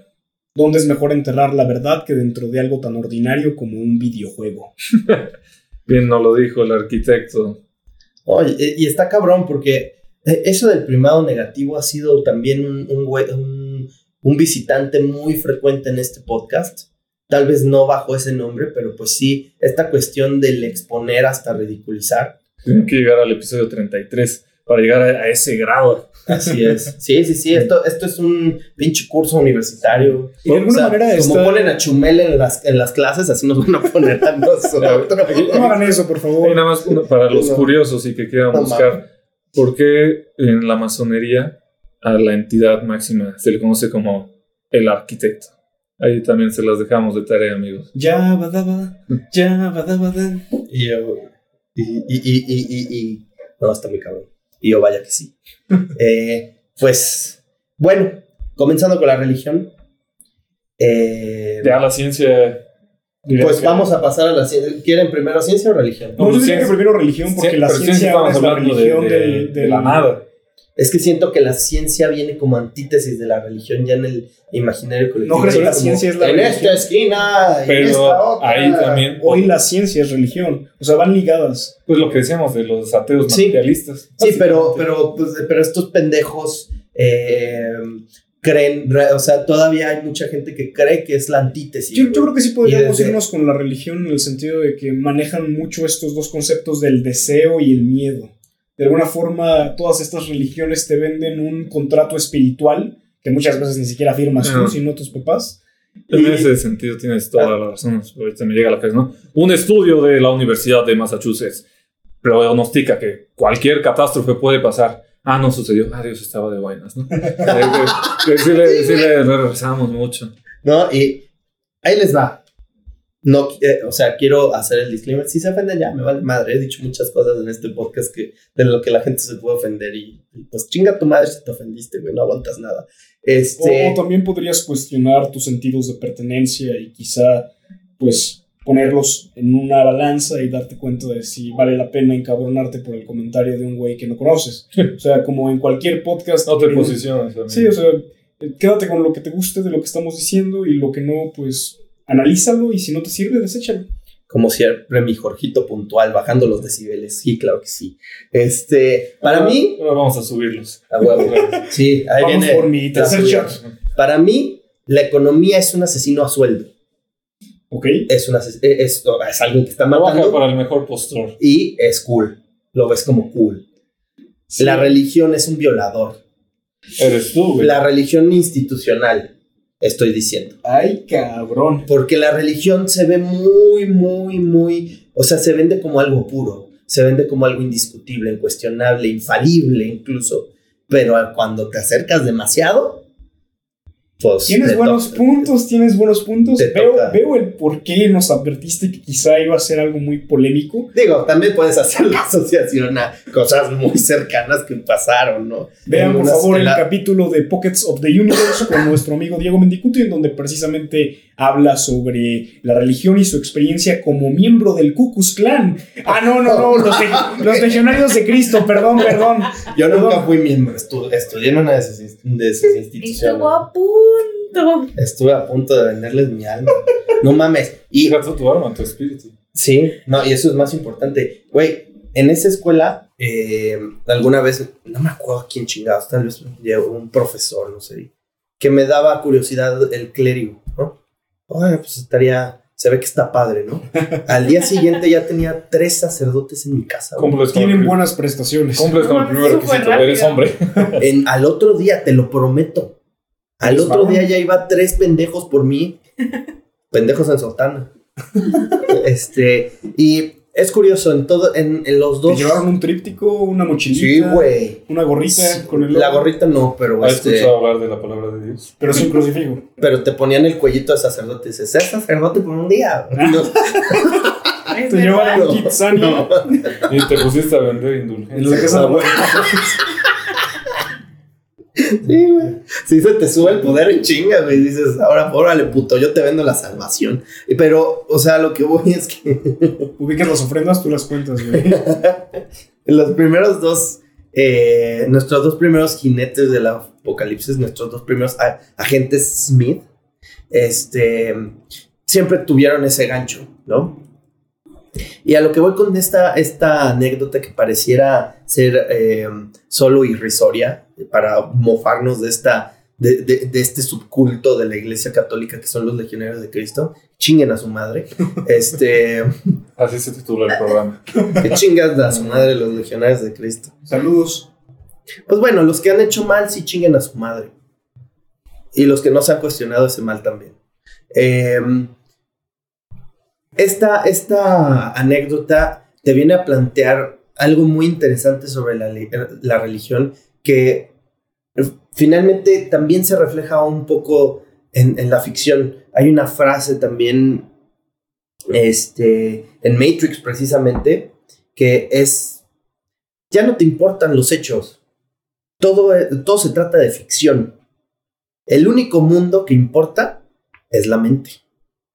Mientras tú seas el elegido en tu mente, mientras alguien te diga que tu destino es pertenecer a las filas de algo mucho más grande y que te va, que te va eh, a, quitar esa incertidumbre de la muerte para que tú te sientas seguro y al mismo tiempo te llene de propósito, vas a, vas a afiliarte a lo que sea. Y ese es el, el gancho de la religión, ¿no? Finalmente, digo, no, no puedo decir que he sido militante de todas, ¿verdad? Solo de esta que pues el más del 80% de la población en México es parte de. Eh, pero pues ese es el gancho. Que ¿no? por si no lo sabían, la cifra de creyentes en México está basada sobre todo en los bautismos. Entonces, si incluso ustedes ya no se consideran practicantes de la religión católica específicamente, eh, son parte de la razón por la que se le sigue dando esa condonación de impuestos a la iglesia católica. Hay un trámite para ¿Desbautizarte? eh, pues eh, renunciar a la iglesia por si hay alguna persona que no quiere contribuir económicamente con ellos. Pero a ti tan solo por decir eso ya te excomulgaron, ¿eh? cabrón? Sí, yo ya había hecho mi trámite, de hecho, entonces no pasa nada. De vía express esta. Sí, puede Pero mandarlo también. nueve para- veces le dijeron que no tenían sistema, entonces casi se lo raja. No, no, tiene que Ahí es el trámite, por si alguien le interesa. Ok, una renuncia, ¿verdad? Ah, sí, claro, son 1500 pesos. ¿Sabes el Padre Nuestro? Sí, pero solo el- la versión original. Pues ¿Te sabes el credo de los apóstoles? Creo que la parte de la religión es algo bastante tricky porque de alguna forma es lo que le da sentido moral a muchísimas personas. Y generalmente también es algo que se impone muy temprano en la vida de las personas. Como bien decía Diego con su acertada analogía, eh, a uno se le es introducido este miembro ideológico a una muy temprana edad. Y tu cosmovisión sobre la existencia humana, sobre la condición humana, está completamente alineada a una tradición que evidentemente está buscando perpetuar un arquetipo que le permite perpetuarse a, a sí mismo. Sí, exacto. O sea, finalmente, insisto, o sea, es este imaginario, es esta explotación de la imaginación humana a En una temas, en temas muy, muy cabrones, porque estamos hablando de la muerte, estamos hablando de la trascendencia del ser, estamos hablando de preguntas que las otras disciplinas no han podido responder. Pero aquí ustedes, ¿cuál verían que es el papel imperante que va a tener o tiene la religión en estos momentos, ¿no? Porque dices, órale, sí hay X número de creyentes, pero realmente cuántos son practicantes o que realmente lo hacen propio. Pero- Y No, no, sí, no, continúa, continúa. decir que también, pues, con el mandamás llamado Bergoglio de, de la iglesia Saludos. en, en este momento, se ve que, digamos, pues es obviamente la, la religión con más, pues no, no quiero usar, mejor solo- Más visibilidad. Sí, con más visibilidad. Tiene la, no recuerdo cómo le llama a sus documentos, pero se llama Fratello Tutti, donde pone básicamente los cimientos para la Agenda 2030, un paralelismo innegable. Y, eh, Para, para el público. por ejemplo, eh, Jorge, cuando estábamos hablando de los, de, de los superhéroes en algún punto del podcast, des- em, con Batman fue específicamente, decía que eh, los superhéroes son los nuevos ídolos, los nuevos dioses. Entonces, ficticios, además. En- Otra en- vez. Entonces, si estamos, si estamos poniendo ese paralelismo entre un superhéroe y un dios canonizado, pues entonces el objetivo de la religión es cegar. O sea, es tomar las preguntas fundamentales, quién soy, de dónde vengo y a dónde voy, monopolizarlas, ponerlas en una fábrica y decirte, de aquí, esta es la respuesta, te prometo una respuesta, pero sígueme, págame un Pero, diezmo, pero en ese sentido madre". no lo tomó la ciencia, como lo que platicamos hace rato. ¿De dónde vienes? Big Bang. La ciencia adopta bla, bla, bla. la ¿A metodología de dónde la vas? iglesia. A la expansión del universo. ¿Y Y- qué vas a hacer? Y finalmente la, la- la ciencia ocupa, en, en mi perspectiva, una, un cierto papel de disidencia controlada. Porque son, En este estos, momento sí. Ajá, son estos rebeldes que dicen, no seas pendejo, güey. No, Dios no existe y Jesús no existe y Santa Y, Claus y tampoco. viceversa, la ¿eh? verga, o sea, ¿no? porque sin adelantarnos todavía a la parte de, de la ciencia siendo la nueva religión de la civilización actual, creo que es muy importante mencionar el cómo la religión de alguna manera se ha transformado en un, en un bálsamo, en un soma, eh, en un confesionario, en donde un ser humano básicamente eh, emula este programa de un kilo de ayuda para hacerte sentir mejor contigo mismo después de haber cometido algo moralmente cuestionable. No, que cada quien pague sus impuestos. Si no pliego, te están hablando a ti, güey. No, yo hablo de los de un kilo de ayuda. También, güey. Creo que Salinas Pliego es dueño de eso, güey. No, sí. Sí, no, y, y es una O manera... También, también es una llamada desesperada al poder del, del, del ser, ¿no? Esas son El ser- respuestas fáciles a preguntas muy complicadas. Y creo que, sobre todo con los paradigmas del hoy, es lo que más se busca, güey. Es tener ese bálsamo que anestesie esta pregunta existencial de la cual nació la religión en primer lugar. Pues es- La religión, eh, obviamente, siendo esta tergiversación del deseo por conocer mi origen y mi camino hacia la trascendencia. La religión jugó, jugó muy bien sus cartas y se estableció Muy como bien. una institución que ha ido cambiando de ídolos. No, no olvidemos que, que porque hoy haya unas cuantas imperantes de las cuales la mayoría tiene hoy su sede en los centros comerciales. eh, Esos templos también padres, güey. sí, Ah, no. Yo sí voy a orar ahí todos los güey. Chili's, Buffalo Wild Wings, ¿qué quieres, güey? Pero en, en, en ese sentido, ¿cuál ven que si es que va a tener un papel de, del ecumenismo? Digamos, todas las religiones en una. Mm. Como lo dijo hace algunos años Simón Pérez, ex primer ministro de, de Israel, que le propuso justamente a Bergoglio, ahí también nos lo cita el buen Félix, saludos Félix, que tenía que crear la ONU de las religiones Sí. y que él la tenía que liderar y en este tema, o sea que se van eh, acercando archimandritas, se van acercando dalais lamas, más bien se van acercando lamas, se van a- acercando pues Algunos influencers del Sí. estado de Oaxaca. Eh, está muy cabrón. se van acercando el- Los, la, la los New que la Age. gente considera ídolos del hoy Ujú. van a estar presentes en este nuevo mecanismo que es parte de esta agenda de la que hemos hablado No lo mucho ves tiempo. como una revista Fortune 500, pero ahora Religious 300, Sí. tal vez. Sí, sí. Y, y- y- y finalmente la, la, la religión acaba siendo este, este factor, o sea, si estamos hablando de los cuatro jinetes del apocalipsis, estamos hablando del factor populista. Yo creo que es el factor como De más, masas, ¿no? eh, más íntimo. O sea, la economía está... Conciliador, decía Habíamos dicho que está enraizada, ¿no? La economía está casi en cualquier aspecto, porque incluso la religión a veces es económica también. Eh, A veces son los terratenientes. Yo dejo abierto ahí a, a la, la fenomenología de cada quien. Pero la religión habla de los aspectos más íntimos de nuestra concepción de la realidad misma. Hablábamos hace un poco sobre la virtualidad, ¿no? Este potencial del ser. A la hora de adaptar una religión, lo que tú estás haciendo es crear una realidad virtual. Estás creando una ilusión sobre la que basas tu actuar diario, porque la mayoría de los que están adscritos a estas instituciones religiosas tienen una concepción muy específica del por qué están aquí, quién los hizo, quién los trajo, quién los diseñó y qué es lo que ese arquitecto quiere que hagan en este su tablero. Pues es. La, la religión le quita total injerencia a la persona sobre su propio destino y más allá le quita la opción de definir qué es destino. Es lo que dice la palabra, ¿no? Te liga con el camino divino de Dios, eso es básicamente la religión. Y estos intermediarios se encargan de decir, el camino es este y, y no hay otro, y híjole, pasaste aquí. Y precisamente esta concepción de religión como algo que va más allá de una iglesia, una mezquita o, Claro. o cualquier eh, Sí. templo religioso, es esta idea de cómo en la actualidad se hacen religiones de cualquier cosa. La religión se transformó ahora más bien en una serie de herramientas, de metodologías para poder adoctrinar a las personas hacia cierto eh, ideal, hacia cierta ah, agenda. Eh, hablábamos sobre la ciencia convirtiéndose en la nueva religión, o al menos la más potente en la actualidad, y creo que evidentemente ha pasado a tomar ese papel. Ahora se dice, no, es que lo dijo un científico y está en este journal, y güey, tiene que ser. No mames, Yuval Noah Harari, el que a veces habla con Mark Zuckerberg y los primeros ministros del lugar que me digas, no mames, tiene que ser verdad.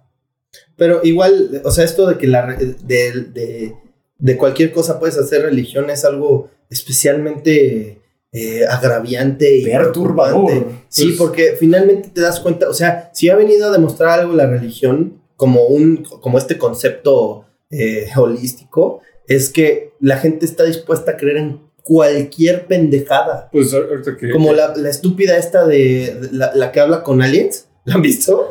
Hace... Amas y su puta madre. O sea, hay gente que sigue a esa mujer, güey, por balbucear.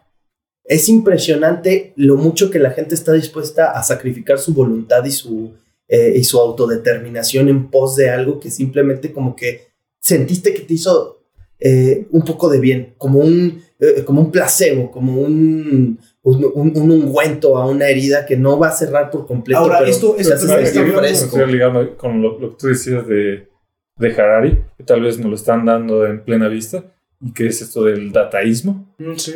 que te lo quieren poner acá, y por supuesto habrá gente que, La religión del que- transhumanismo. que crea en, en esa señora o en alguna otra señora. Eh, pero pues también vemos realmente cómo este dataísmo es manipulado por, por la humanidad, ¿no? Y que ahí hay una escena muy chistosa, no sé si alguna vez alguien ha visto Hitchhiker Guide to the Galaxy, donde le pregunta a una computadora cuál es la respuesta de, de la existencia y básicamente pasan años y años para que la computadora llegue y les arroja un 42. Esa es la respuesta, hagan ustedes con ella lo que quieran. Pero a, a lo que iba es, eh, hablando de este famoso ejercicio antropológico digital y de identificación de cada individuo eh, a nivel global, nos salieron con la famosa data en un inicio de que iban a fallecer 300 millones de personas y honestamente yo lo creí.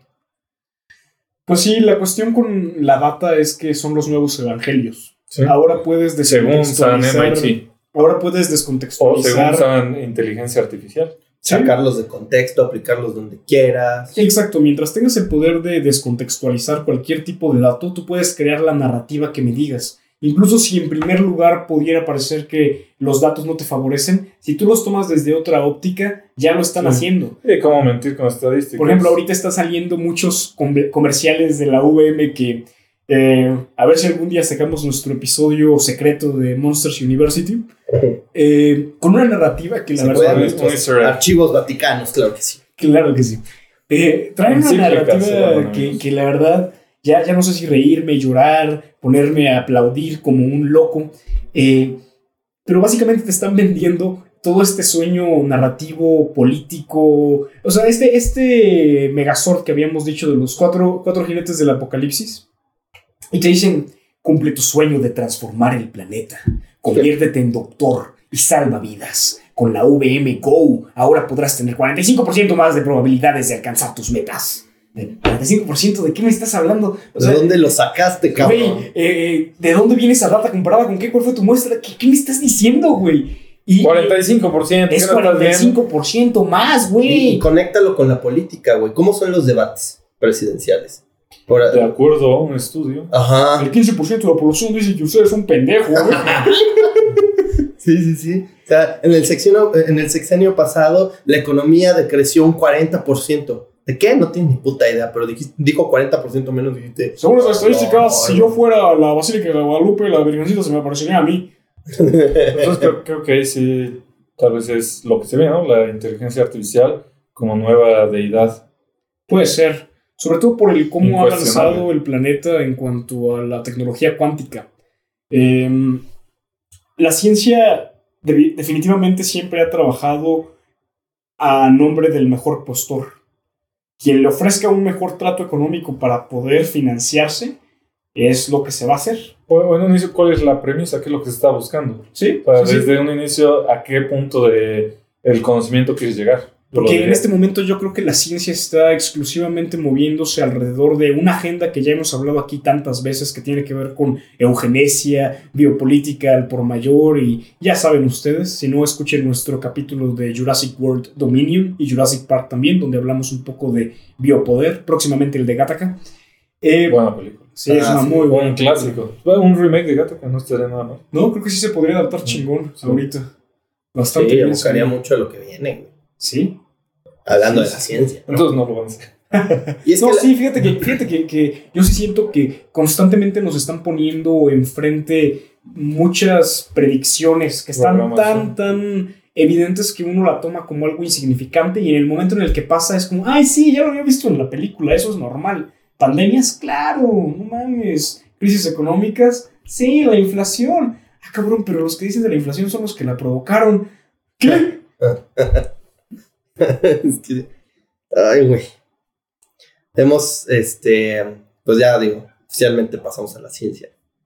Eh, como nuestro cuarto jinete del apocalipsis. nuestro último jinete y nuestra transición hacia la metamatrix, ¿no? Vamos Así a dejar es. a la sociomatrix atrás, pero Punto no sin, antes, no sin antes hablar un poco sobre la ciencia y el papel que tiene hoy eh, en la psique humana, sobre todo a la hora de concebirse a sí mismo, porque hace rato hablábamos de religión como un abuso en la confianza de alguien quien está buscando su origen.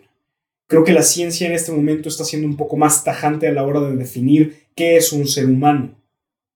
No olvidemos que la ciencia está ligada al ser humano y también a sus sesgos, a, a sus propias limitaciones.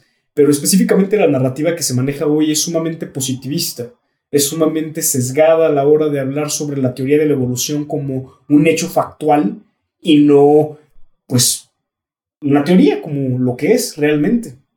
En- Y yo, yo creo que el, el gran parásito que ha infectado a la ciencia, a este, o sea, lo que lo ha transformado en, en lo que conocemos hoy como ciencia, que pues no por nada se ha convertido en uno de nuestros jinetes, es e- el deseo férreo e incontrolable por alcanzar ese parámetro de vanguardia. La- e- el deseo de vanguardia, el deseo futurista, el deseo de vamos mañana a, este, a, vol- a tener coches voladores y la chingada, ha causado que la ciencia tenga que adoptar este, esta identidad eh, vertiginosa. Y al final del día, eh, este, eh, eh, esto, este, este descontrol total ha hecho que la, que la ciencia adopte una autoridad que la institucionaliza, la mete en un, en, en un espacio de, de, de mandamás, de monarca, de pinche Illuminati. eh, Perfeccionista. ajá, en, Perfectibilista. en donde la- se coloca en un pedestal para juzgar a todo lo que, según los, la- las grandes comunidades científicas, es incorrecto o es inexacto. O a ratificar otras narrativas, porque pensando de nuevo en los, los Megazords y, y esta unión que están teniendo estos cuatro jinetes de forma constante, pues uno puede ver claramente cómo la ciencia respalda economía, cuando la economía, bien habíamos hablado que es una ciencia social, pero no humana, está muchas veces respaldado en supuestos métodos eh, científicos que realmente están desfasados con la realidad que, que estamos viviendo y a veces hacen que la realidad eh, se, se, achique a, sus narrativas. Eh, también en la parte política la ciencia juega una constante. Realmente aquí creo que el problema principal con los jinetes del apocalipsis es que nunca nos preguntamos este, su razón de ser, ¿no? La economía se supone que, que en esencia, al menos con lo que aprendimos en el episodio de, de, Lobo de Wall Street con nuestro amigo Peter Solórzano. Vean ese episodio. Eh, es este costo de oportunidad y la viabilidad del intercambio, ¿no? de la cooperación. Ujú. En este momento la economía lo único que está buscando hacer es crear más millonarios o permitir que los millonarios se mantengan en ese momento. O al menos Jerarquizar. al- ajá, sí, jerarquizar. Eh, y al menos es como el motor general que tienen todas las personas que están formando parte de estas economías. Pero, pero dentro de ese costo de oportunidad, ¿cuántas de esas necesidades que sí se cubren son realmente creadas o... Sí, pues la ciencia te dijo que tenía- tenías que utilizar constantemente eh, desinfectante eh, de una tienda a otra, güey. Y si vas de, de- Exacto, o sea, en un mismo centro comercial pasas de una tienda a otra y ya te pusiste gel antibacterial cuatro veces porque el científico, eh, no mames, dijo que eso era lo mejor. Encerrarte. Y, y la pandemia lo único que vino a hacer, bueno, entre muchas otras cosas, claramente, fue a, a sacar a relucir esta inexactitud científica. O sea, todavía hay muchos vacíos y huecos en la concepción científica de muchos fenómenos que, que nos atacan todos los días, que nos acontecen todos los días, más bien. Y, y aún así le hemos dado una credibilidad de fanáticos. Sí, o sea, hay mucha soberbia en la, la, la, la ciencia se ha convertido en este factor. Soberbia, pero Soberbia también que atrae devoción, soberbia. güey. Un chingo Sí. de devoción. Porque ahorita con la... ciencia, güey, ¿qué no ves? No mames. Por, por ejemplo, o sea, cuando tú ibas, digo, en, lo- en los tiempos de, de antes, ¿verdad? Eh, tú ibas a una misa, escuchabas a un sacerdote y esa era la verdad, cabrón. Sí, ahora leíste un artículo en Facebook que ni Ajá. siquiera es de un journal o, o algo Los más. científicos, o sea, decía, decía Peter que los millonarios y los pinches gurús eran los sacerdotes, los nuevos sacerdotes. Pues también los científicos son en cierta forma, se han convertido en sacerdotes. Sobre todo, mucho científico mainstream y puedes ver ahí en, en los que pues están atados a, a los medios. Generalmente todos atacan a, a la filosofía y una postura muy, muy contundente. Cuando antes, como decías, en los tiempos de antes, grandes, grandes científicos tenían a la filosofía no como una verdad, pero sí como una herramienta Sí, para el guiar de su camino. como un complemento. Un complemento es correcto. Y aquí es cuando dice el, el- el arquitecto que, eh, o sea, el nuevo arquitecto que el problema de su predecesor era precisamente que nada más veía números Sí. y no veía la, eh, la mente humana, la, la mm, subestimó. Y yo creo que eso se está haciendo ahorita, o sea, se está atacando a lo cual, o sea, estamos sacrificando lo cualitativo por lo cuantitativo. Eh, esto es lo que pasa con los sentimientos, son mucho más fáciles de controlar que los hechos. O sea, finalmente, si tú, si tú vas, si tú te vas a los hechos, si tú quieres realmente ser factual en una conversación, te vas a convertir en un robot, cabrón. Nunca vas a dejar de lado la emocionalidad. La emocionalidad siempre va a ser un punto muy importante a la hora de discutir, de debatir. Y puedes ver, eh, puedes ver esta, esta, digamos, discriminación y este ataque directo a la mente humana y al pensamiento cualitativo, que pues nosotros somos una, humanistas y para eso fuimos de, de- en cierta manera instruidos, en esta pendejada del ingeniero y el licenciado. Sí, una dicotomía más. El ingeniero es el de las ciencias exactas, el güey este, superior, mientras el licenciado es el marihuano insignificante que estudia filosofía y se pone a parlotear, güey, de cosas que no importan, porque lo único que importa son los números. Pero aquí con, con lo que mencionas de las emociones tienen más peso que, que los hechos, y ligándolo con el tema de la nueva religión se convierte en la ciencia, verías que se está llevando ahí para la cuestión del transhumanismo. Por ejemplo, yo te puedo decir, "No, es que con este aparato, una persona que es ciega, le voy a regresar la vista. Y una persona que ya no puede caminar, le voy a regresar la habilidad para que camine. Que no, creo que nadie podría estar en, en contra de, de ese tipo de avances. Pero cuando lo ves en, en paralelo, el lado de sombra o el lado oculto que tiene de perder esta humanidad, que por supuesto es incierto, no es como que ya está definido, sí, es que ya el Neuralink viene y mañana lo tenemos todo, pero sabemos que es para lo que se está trabajando, ¿no? O, es a lo que la ciencia, no en, su totalidad, pero al menos en la cuestión del capital, está, está avanzando. Es que le falta filosofía, porque esa ciencia deshumanizada es la que genera cosas como estas estadísticas que dicen, eh, ¿te acuerdas? Alguna vez estábamos platicando con nuestro colega Alex y decía, güey, ahorita estamos mejor que nunca, ve, ve estas estadísticas. En este momento la pobreza bajó cuarenta y tantos por ciento. Oye, pero ¿cómo se define esa pobreza? ¿Según qué, qué estándares? No, pero ahorita todos tienen ya un techo y, y, ok, pero ¿cuáles son sus actividades? ¿Cómo, ¿Cómo está repercutiendo eso en el espíritu de las personas y en el tejido social al ¿Qué que pasa bajo ese pinche techo, no? Y, y ahí le das a un punto para retomar, ¿no? Habíamos dicho que estamos en una cuestión cíclica y creo que este círculo se puede ir expandiendo eh, con la economía y la importancia del trabajo y la profesión. Cuando antes, si quieres, esa persona era un humilde campesino que cortaba nopales y ordeñaba su vaca, veía el fruto de su trabajo. Sí, tenía ciertas carencias, tal vez no contaba con electricidad, no Pero contaba con... aire puro. Ajá, a la sombra del pero bosque. ahora Wi-Fi. no necesariamente un bosque, pero si quieres un, un ambiente eh, natural. Un parado, Y, ahora trabaja para una transnacional donde vive de la manufactura en una casa de interés social que Sí, en una ciudad Es un- tapizada por Sí. alquitrán. Claro. Y, eh, por ejemplo, lo que decías de, de esa ciencia que logra regresarle la vista a los ciegos, ¿no? O, o hacer caminar al que ya no podía. Eso conecta Eh, Eso conecta muy bien a, a la religión, güey, porque estas estas cosas son sus milagros, Sí. son sus portentos, son de lo que la gente habla y ahí es donde, quisiera decir algo más coloquial, pero ahí es donde se, se introducen en tu mente. ¿no? Iba a decir te meten la vara, pero no lo vamos a decir porque estamos hablando sin coloquialismo, ¿no? Pero, eh, o sea, te, te, te, te embelezan, te dicen, no mames, este güey le regresó la vista al ciego. ¿A quién le recuerda? no? Este, Este güey me dio una vacuna y ya me va a dar otras tres. nos curó de, Gracias, de este Bill mal. Nos curó de este mal que, que azotó a nuestro Y planeta.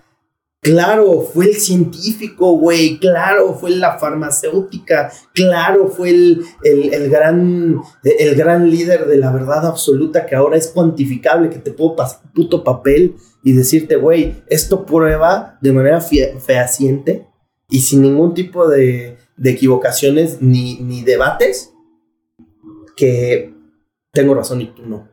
Jeff Bezos me mandó esta Alexa. Hace un chingo que no mencionábamos a Jeff Bezos. Chingas a tu madre.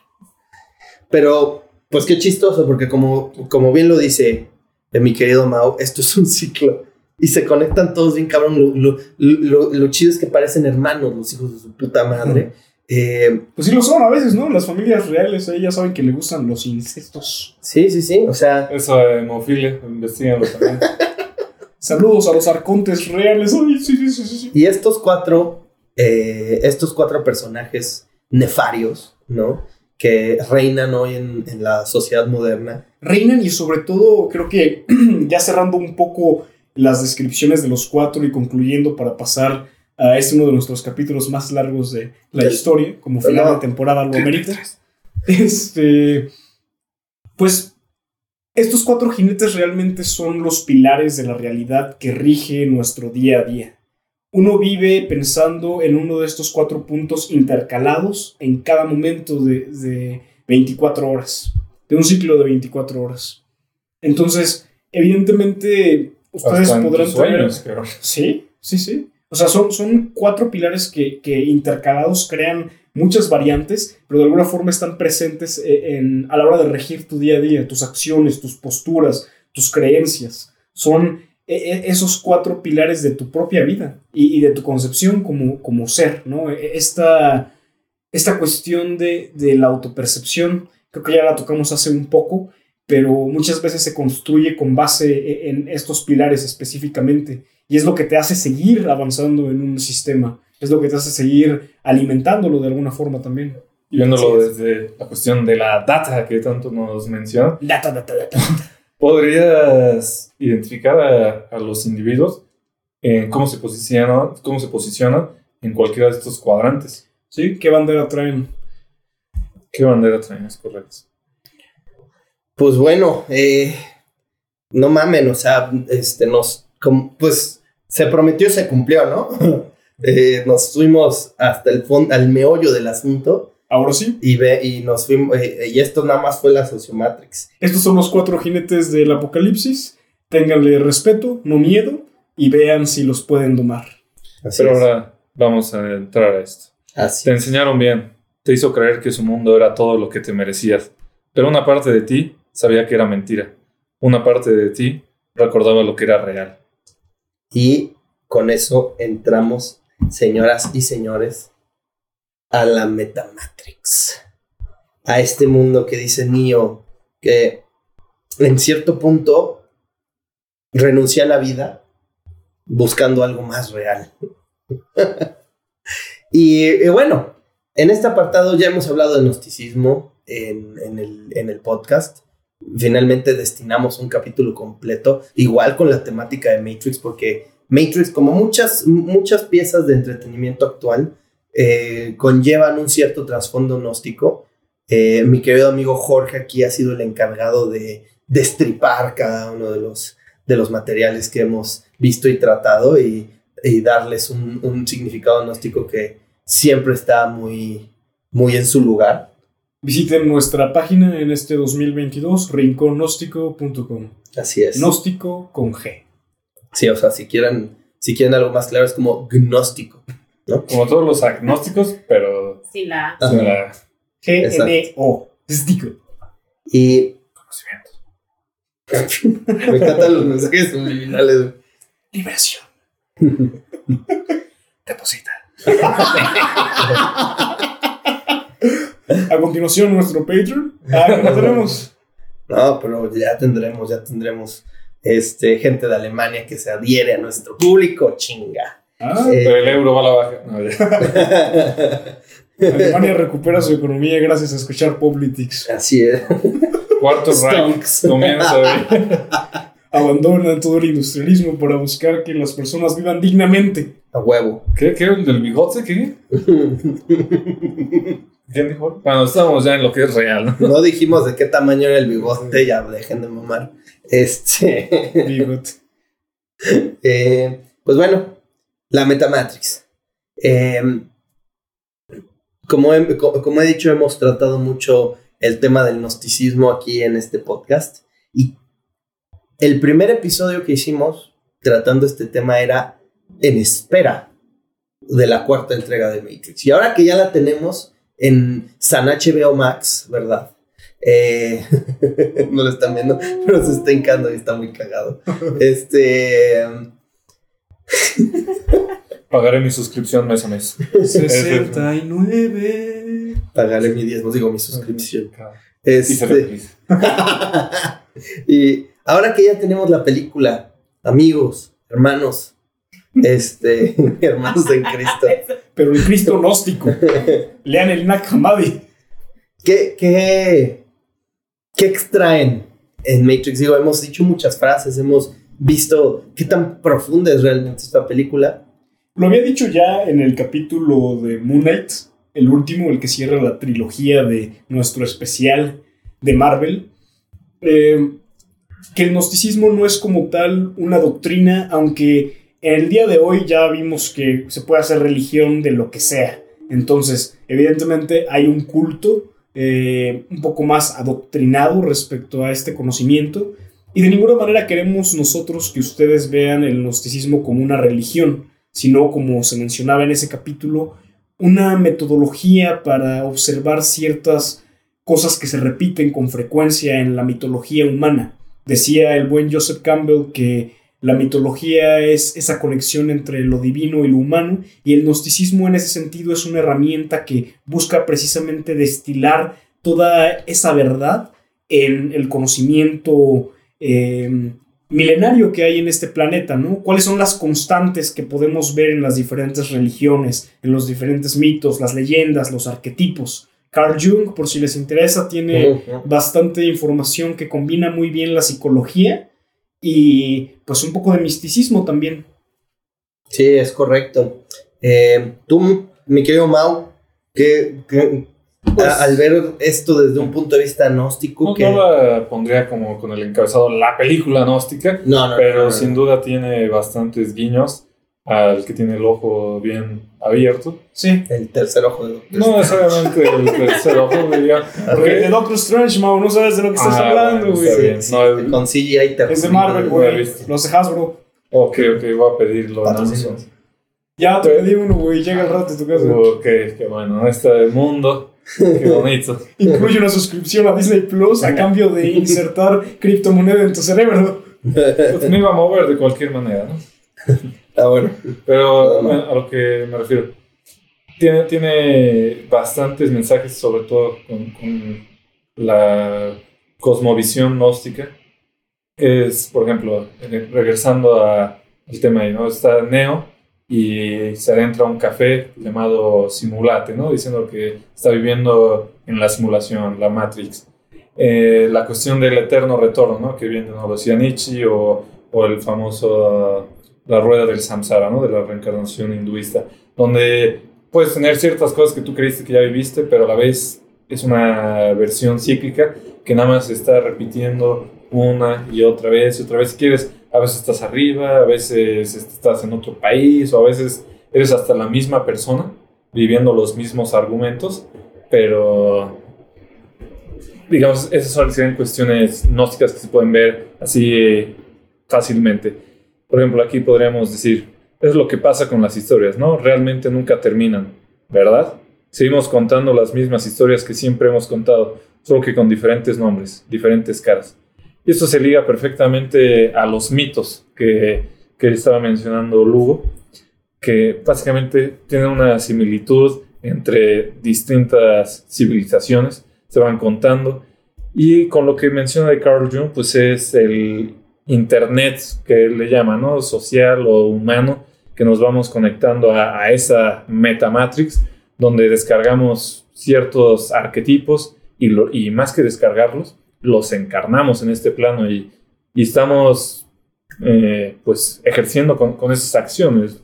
Yo, un- un- una cuestión que me gustaría compartir, nada más, porque eso también aquí no es una versión colonialista donde eh, la gente tiene que creer y vamos, no, eso no, no va por ahí, pero aprender a, a ver a las personas a través del arquetipo que están encarnando y dejar atrás quién es, ¿no? En, en el sentido de que, ah, Juanito Pérez hizo tal cosa, maldito Juanito Pérez, cuando realmente, o tal político, tal payaso que están diciendo, Curti. Simplemente están encarnando un arquetipo y como bien iniciamos este, este programa ya casi de dos horas, eh, cualquiera, cualquiera puede encarnar este arquetipo que es el arquetipo de, de la liberación o del conocimiento.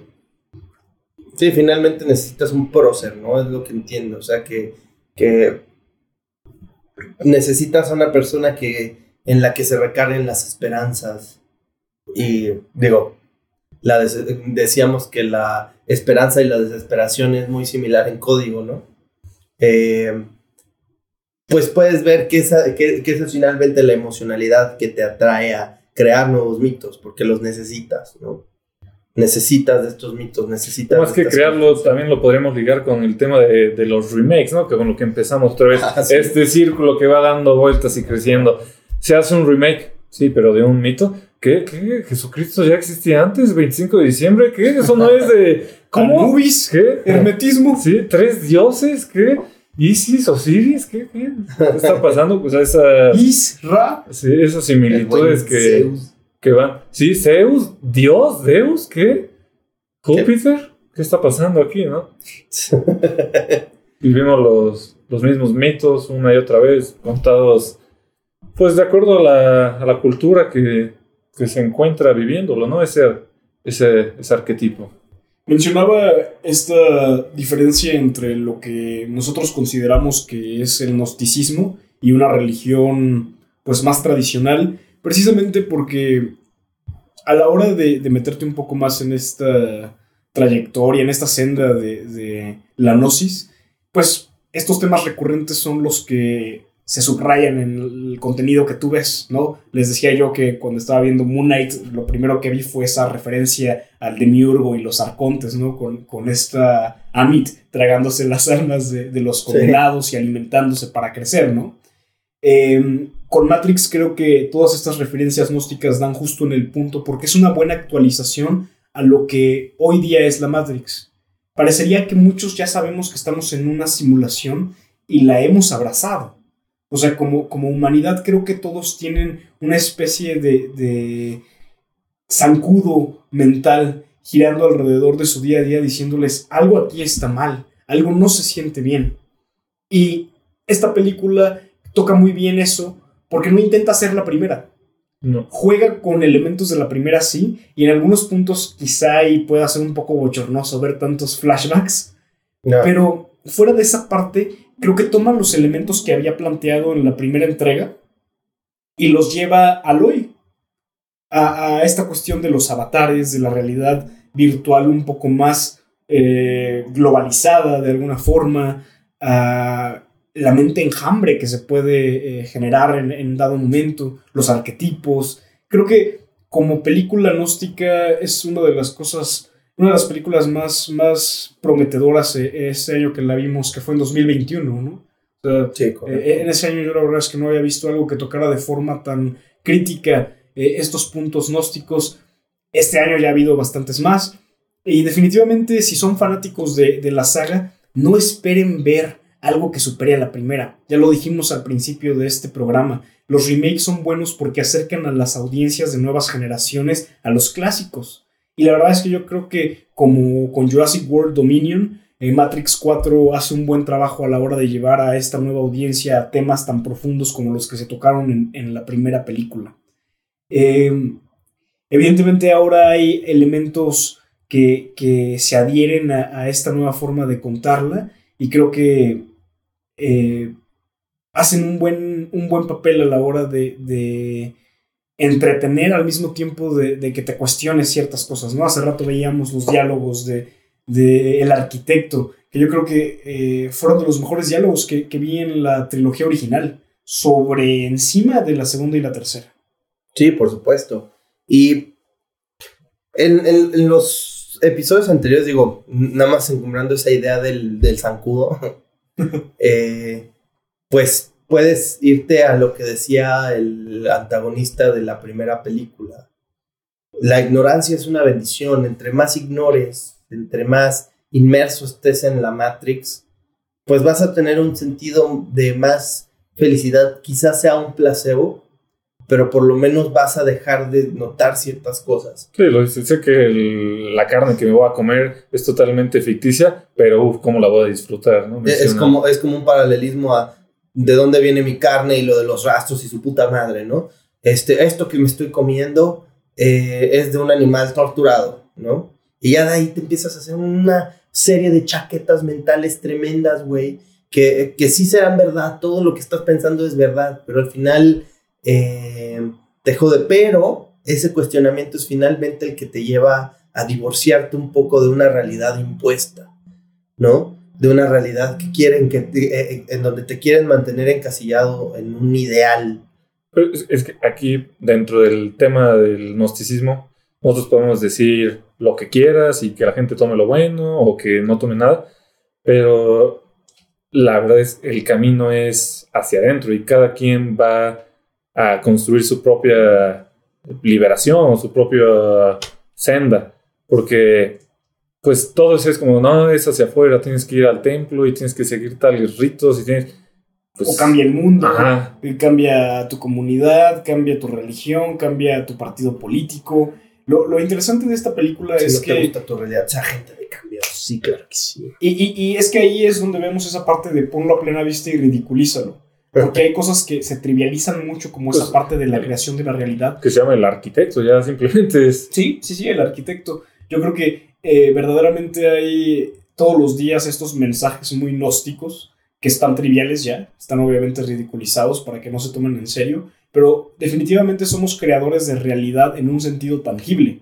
Estábamos hablando hace rato de las urbes, por ejemplo, y en conjunto una comunidad crea la lógica de una urbe. Claro que el arquitecto tiene un poder mayor a la hora de trazar las sendas que se pueden atravesar. Ese es el papel del Estado en cuanto a la política. Pero aún así, todos los ciudadanos que conforman ese, ese juego de mesa están perpetuando y avivando ese sistema de alguna manera.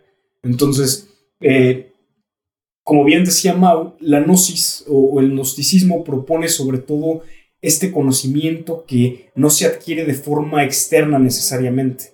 No que no puedas eh, obtener eh, de, de, factores externos algo de valía, sino que la senda principal es para adentro, es buscar estos arquetipos del arconte, estos arquetipos de, del demiurgo, estos arquetipos de, de la trascendencia dentro de uno mismo.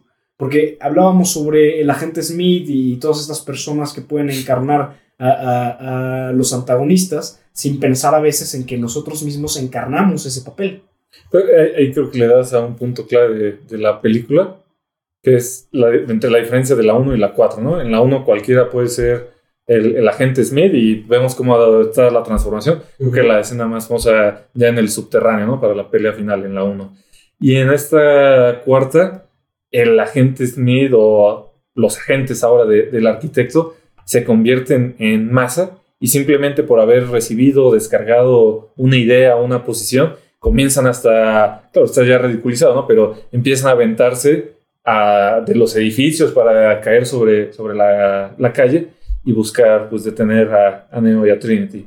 Entonces, de manera similar, pero de forma obviamente mucho más breve, me gustaría analizar estos arquetipos que de alguna manera están muy presentes en las películas de, de, la Matrix, pero también en la cosmología gnóstica, que son el arquitecto y los arcontes, me parece. Los agentes.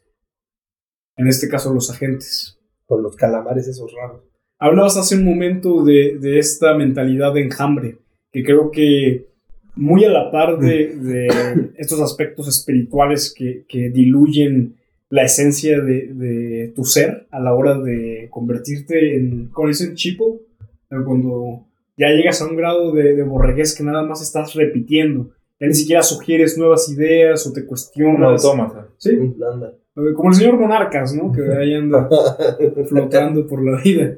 Saludos, ya no le dones a la Asociación Nacional de Rifle. Mejor cómprate unos rifles. Aquí de Querétaro están muy ricas sus quesadillas.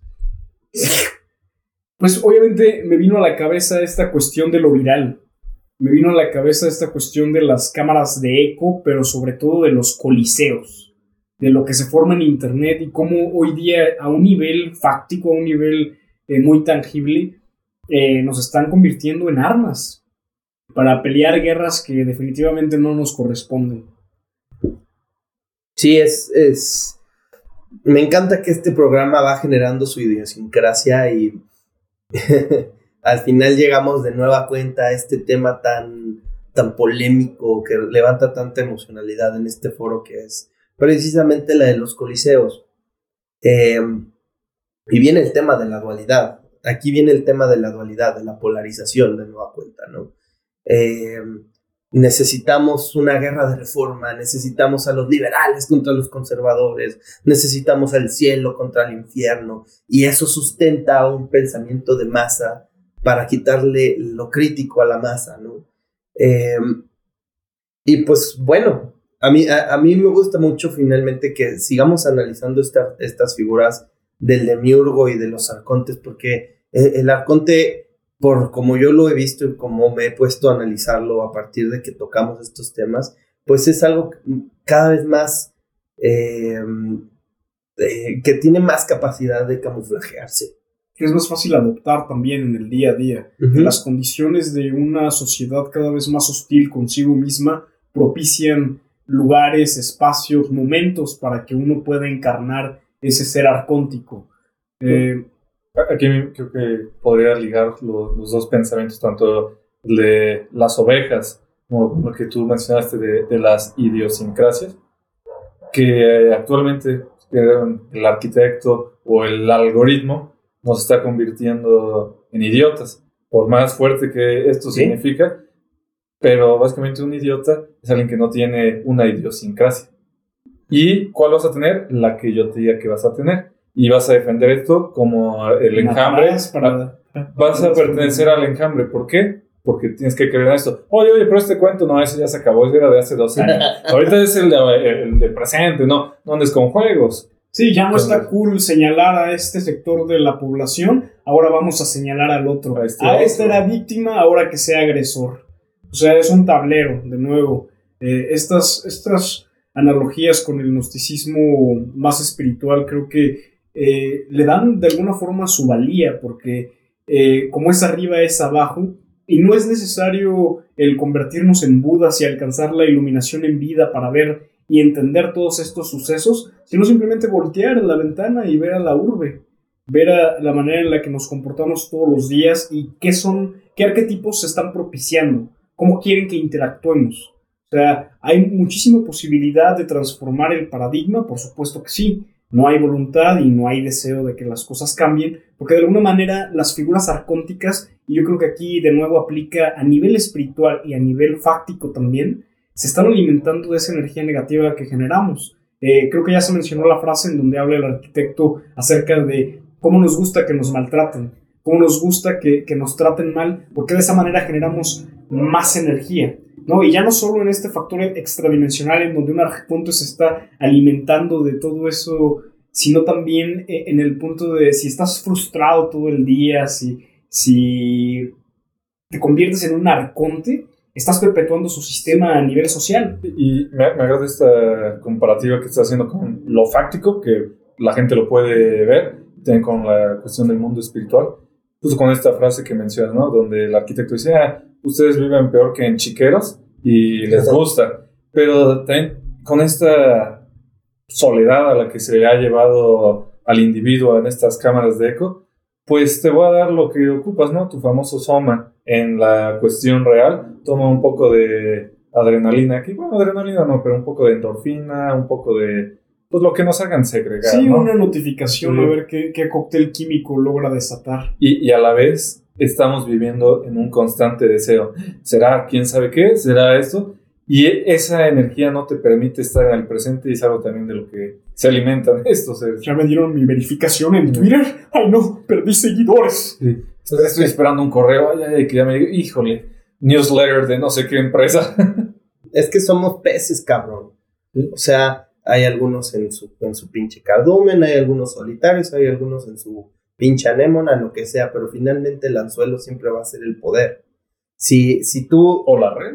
Ajá, o sea, tú, tú, tú hablabas en, no, no recuerdo en qué episodio en particular, pero de esta sustracción del poder de autodeterminación del individuo, ¿no? Ya no tenemos poder sobre nada. Protagonismo. Era, creo que en el de Boom. en donde hablábamos de cómo la forma en la que está estructurado el día a día te desnuda de, de- de autonomía, de protagonismo y simplemente estás flotando por ahí.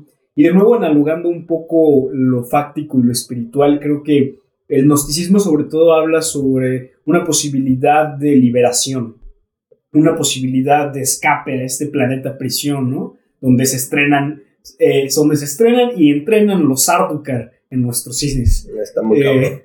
Eh, también en Midnight Gospel hay un capítulo interesante respecto al, al planeta prisión. Pero regresando a la parte de, de liberación, es interesante porque hemos hablado mucho en esta mesa acerca de las limitaciones de, de cognición humana y que a veces queremos comprobar o, o hacer este proceso positivista científico de nuestra nueva religión para poder darle veracidad a una cosa u otra.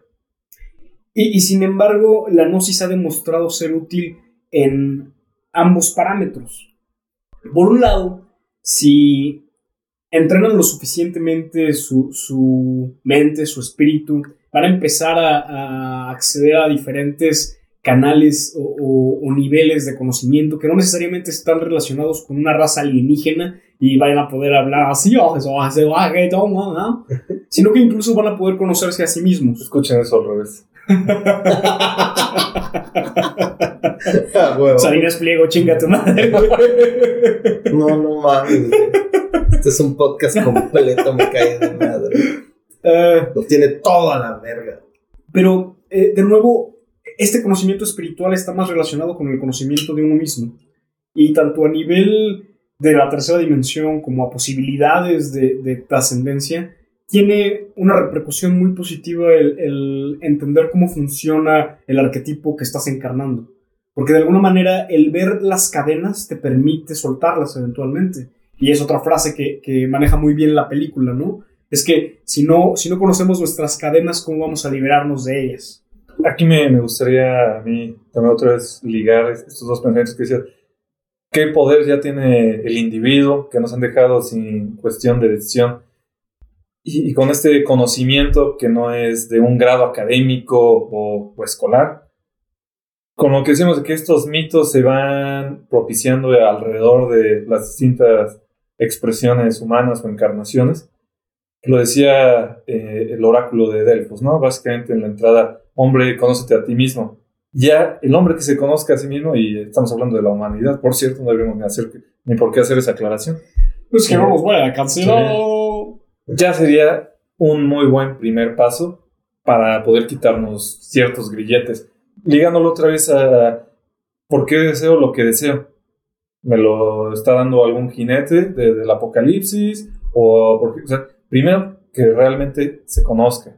¿Y a qué va a servir ese deseo eventualmente? De nuevo, ese conocimiento de uno mismo le permite a, la persona que, se encamina en esta senda de la gnosis el liberarse de forma espiritual, pero también física. De alguna manera, el volverte consciente de, de ti mismo te permite entender pues la generalidad de, de, de, la comunidad a la que perteneces. Uh -huh. Y entonces, a la hora de, de adquirir esa nueva comprensión, esa libertad ya cada vez más mínima de decisión aflora un poco. Sí. Porque entonces no, no es que tengas que renunciar absolutamente a todo lo que la tercera dimensión, el planeta Tierra, el país en donde estás te ofrece, sino que no, no te vas a, dejar arrastrar por una marea de narrativas. Que el famoso Gurdjieff lo llegó a mencionar en su cuarto camino, que en estas sociedades industrializadas, postmodernas, no, no se trata de una visión maniqueísta donde dinero malo, eh, sociedad mala, eh, tal cual, o tal persona buena, este camino bueno,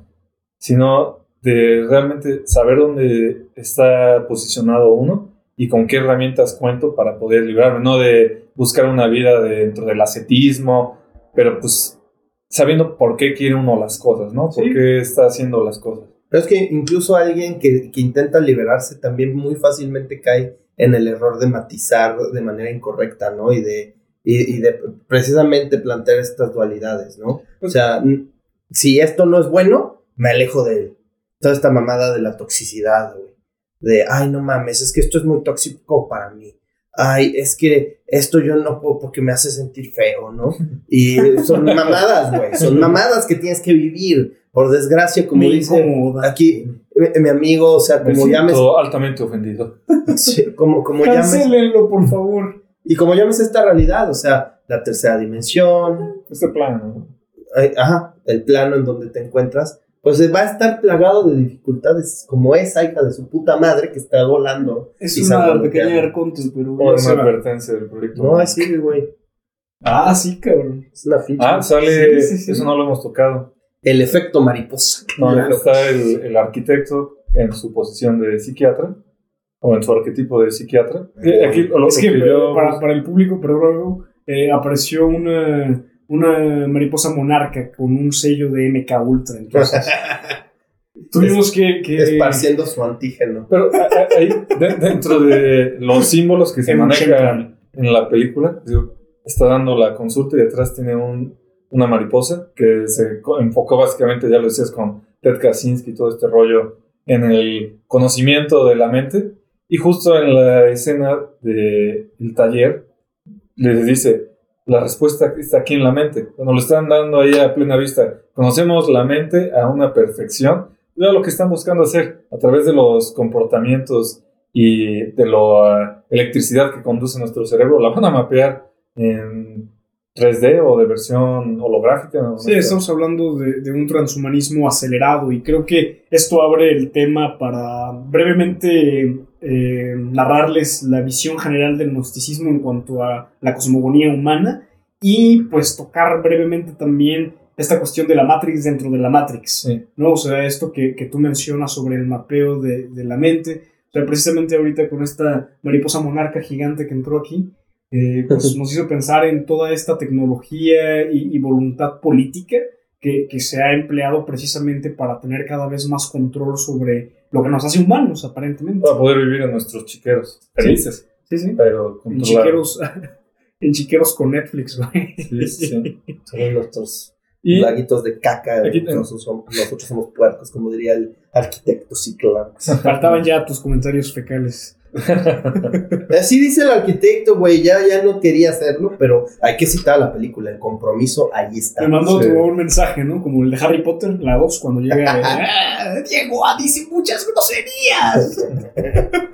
Sí. Con lo que dices Perdón. del despertar de, de las Matrix, Saludos, señora. que ahí incluso en el final de la película regresan Neo y Trinity con el arquitecto, le dan una buena golpiza y les dicen, ah, pues al final el humano va a regresar aquí.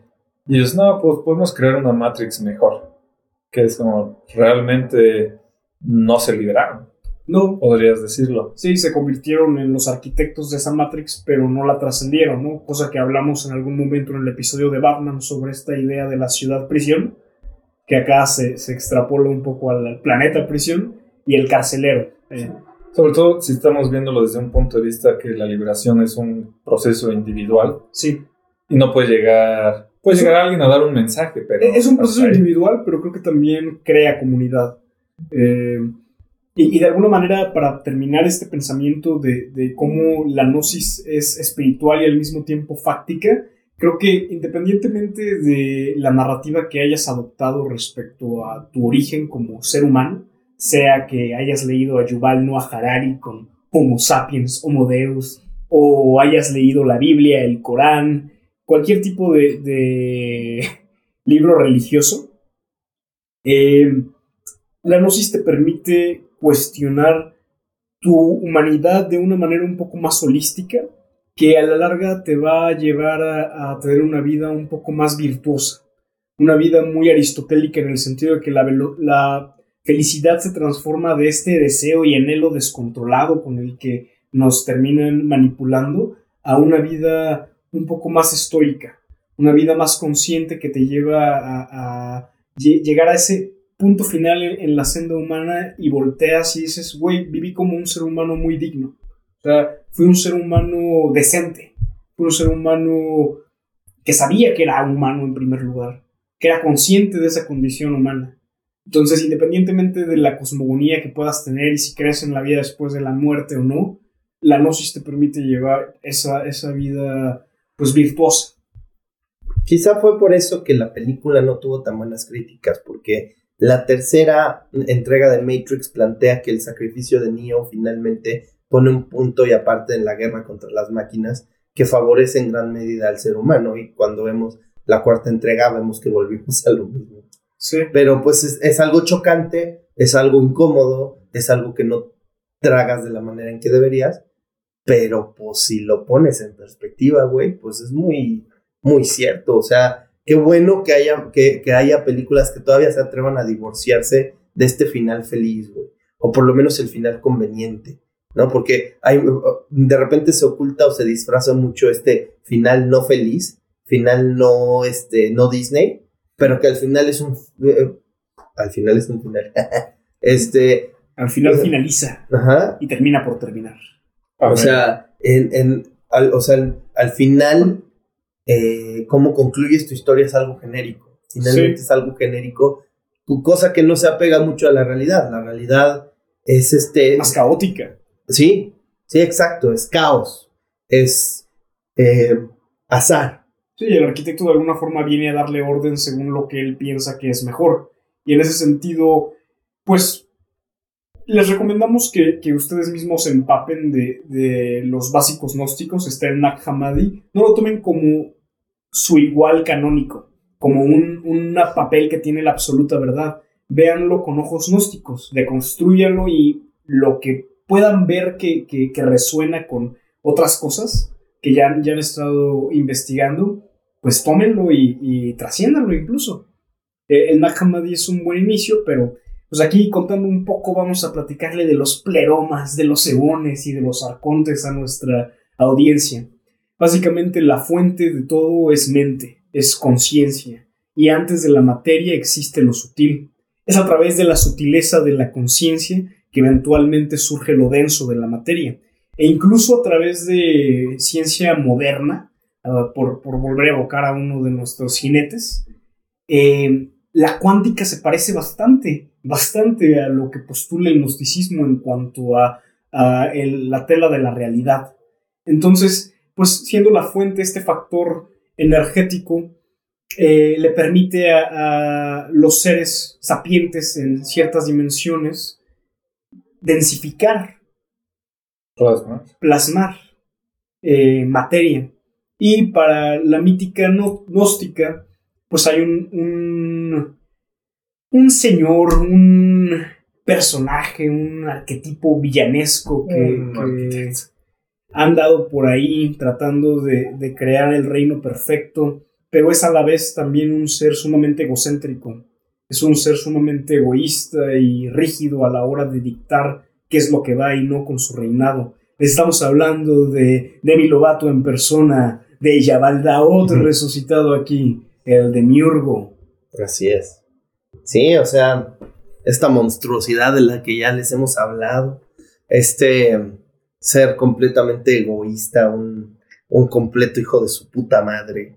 Pero, a la vez se complementa con, el bien, juegan a los dos papeles. Ese por una podría ser la, concepción de Abaxas, ¿no? De la dualidad. Pues es que todos dicen que, que Dios vive en la luz y el diablo vive en la oscuridad, pero en realidad los dos viven en el gris, güey.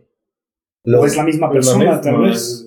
Sí, o sea, es que en realidad todo es más ambiguo de lo que parece. Y si tú, si, tú te atienes al bien, te a lo que te dicen los estatutos que dictan lo que es el bien, te vuelves bueno. Y si te atienes a los estatutos que dictan que es el mal, te vuelves malo. Pero tú crees que la gente está actuando realmente pensando que está obrando mal? Hay gente que sí actúa en conciencia, o sea, un, güey que sabe que se está robando dinero y va a afectar a ciertas personas. sí, mal. pero una persona que está siguiendo una ideología, está siguiendo una línea de pensamiento, va a decir, pues yo estoy en el camino correcto, eh, peleo por el frente del eje, peleo por el frente de los aliados, somos los dos los buenos. Yo aquí soy un creyente cristiano, yo acá... Eso es parte de la ilusión del demiurgo. Y, y justamente esa es la ambigüedad. Sí, el demiurgo en ese sentido es...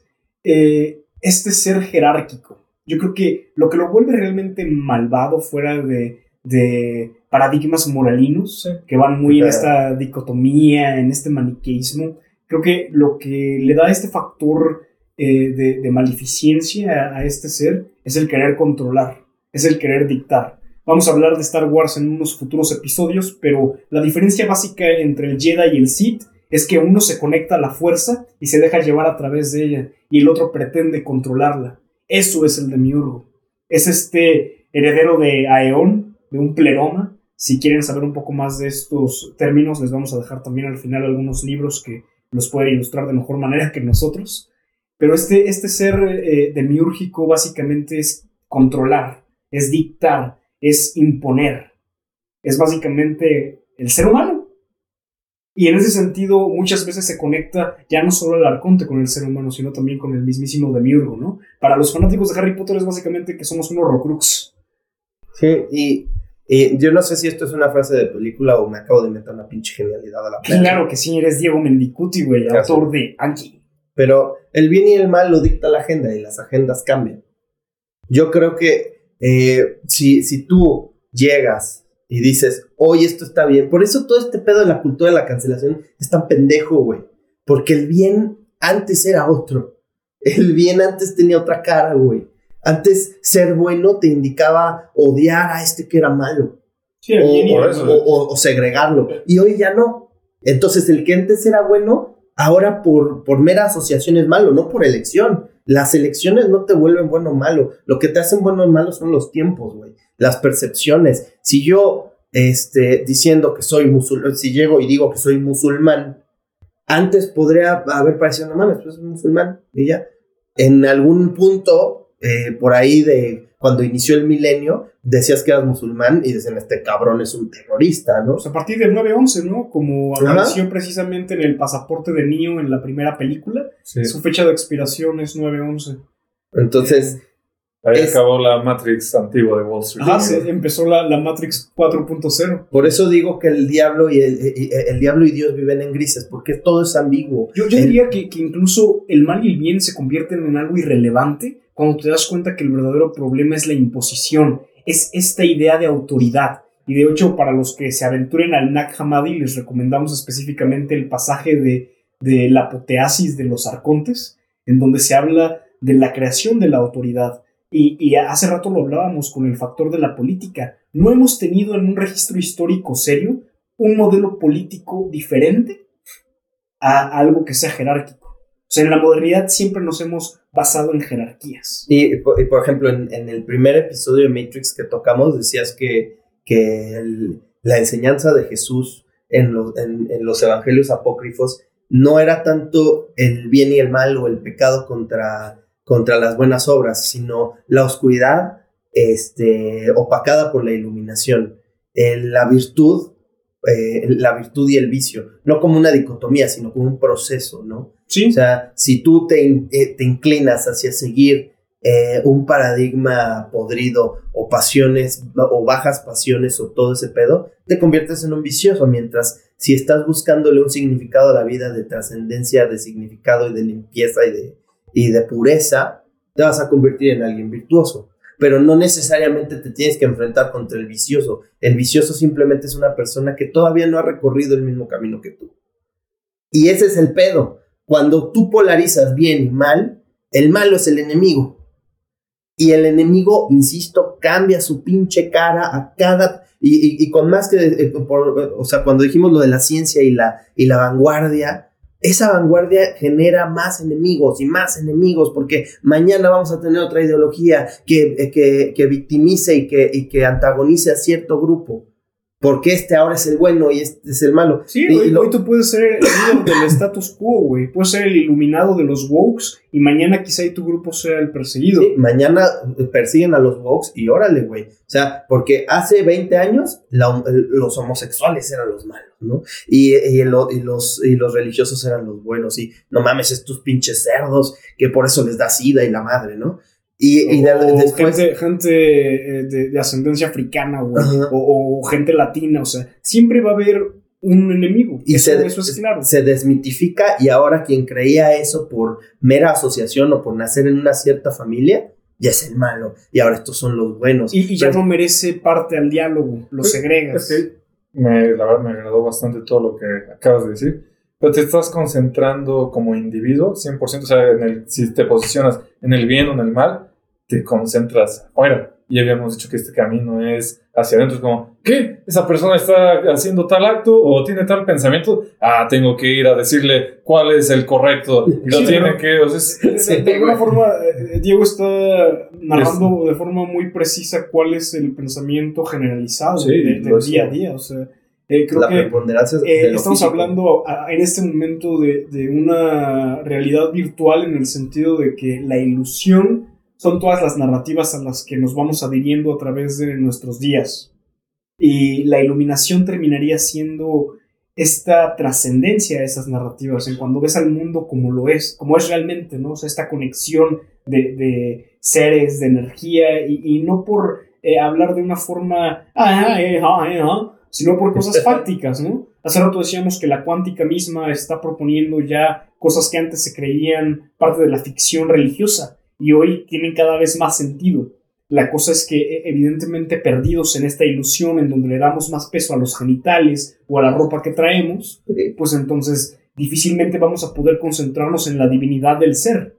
Y, y por divinidad no me refiero a, a una concepción religiosa, sino a la misma potencialidad del ser humano. la virtualidad de su virtud. Sí, no, porque ahorita el potencial es el potencial corporativo, Es el hay potencial económico. el potencial económico, religioso, político y científico. Apocalipsis, ah, ese era el de los X-Men, ¿no? El Oscar Isaac otra vez. Ay, no mi mames, Majito, es tu momento. Qué mal papel, güey. Sí, pero se redimió como dios egipcio. Sí, bastante. Oscar Isaac, ven al podcast. Y ya no hables pocho.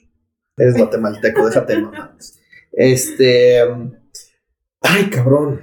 Eh, ¿Nos falta algo de la lista de, de los Pues- arquetipos? Pues creo que creo que cubrimos todo. Pues ya nada más serían los comentarios generales de la película, ¿no? O sea, no sé si respecto a la parte gnóstica quieran decir algo más.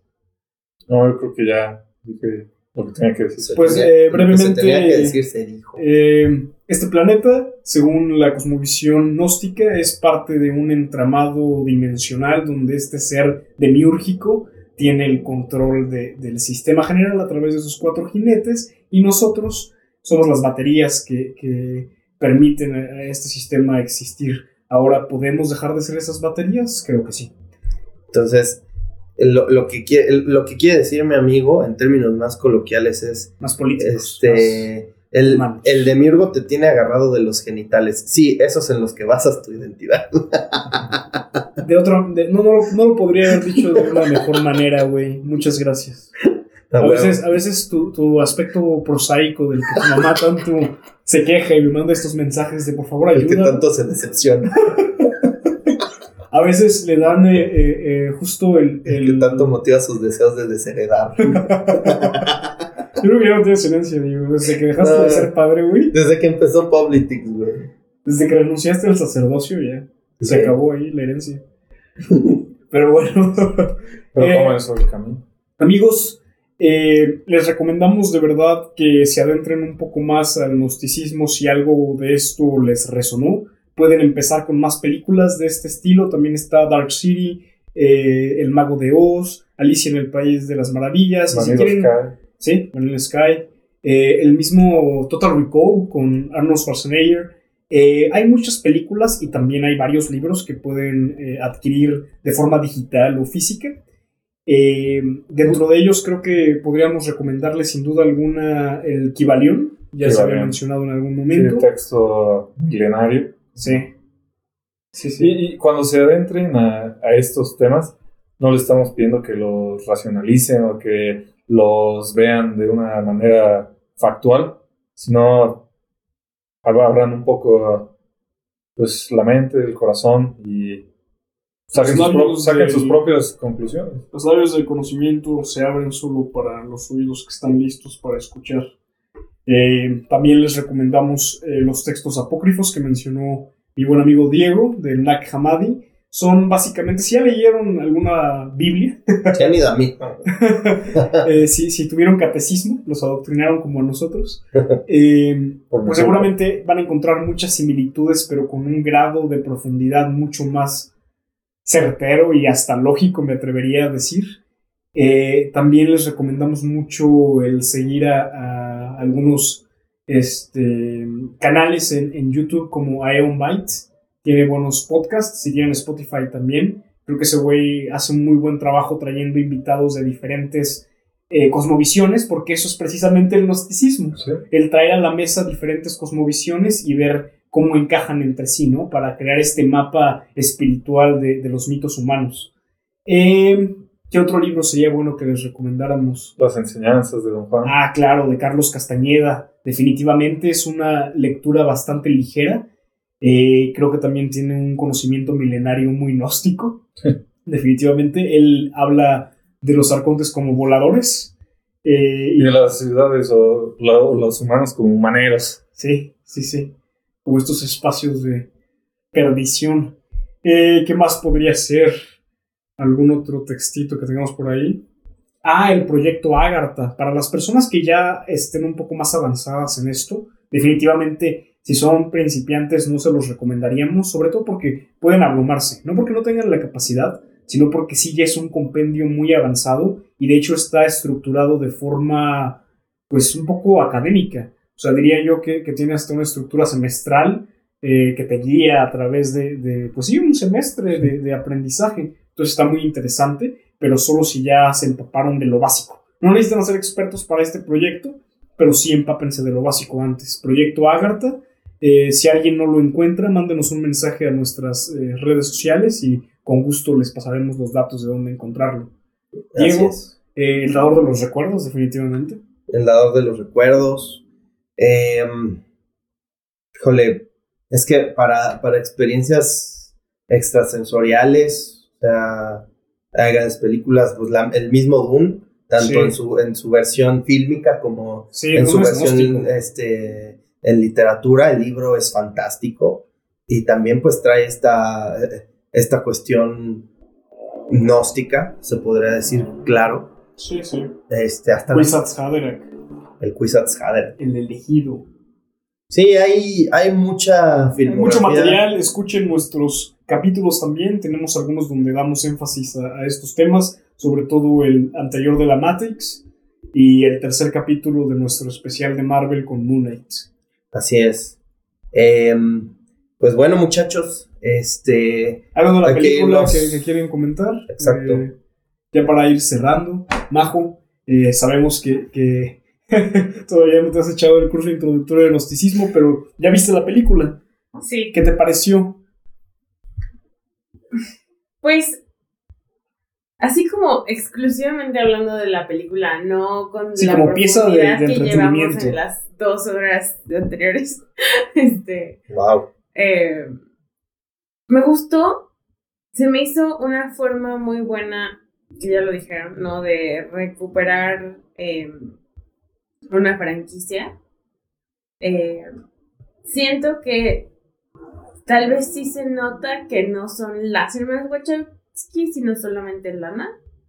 Eh, pero de cualquier forma, como que cumple con los requerimientos básicos de revivir una franquicia o de continuarla, que es como la nostalgia, el innovar un poco con la historia mientras mantienes eh, los, digamos que el canon. Eh, a mí sí me gustó, por ejemplo, ese cambio de tanto los, o sea, los dos actores de Smith y... ¿Morpheus? Ah, bueno, de, de todo. Es que pensé, en- no, no pensé en Morpheus, pero Morpheus el arquitecto y el Agent Smith, Ah, Agent Smith. ¿no? O sea, Sí.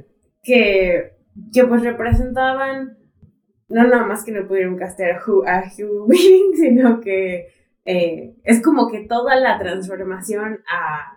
La nueva Matrix, la nueva versión. exacto, ¿no? O sea, Sí. porque, porque lo estás viendo, por un lado, eh, literal visualmente en los edificios, en Sí. la idea de que es un videojuego. En el tono En el- incluso ajá, de, las luces. Y entonces tienes como que sí, la versión remasterizada con nuevos personajes, ¿no?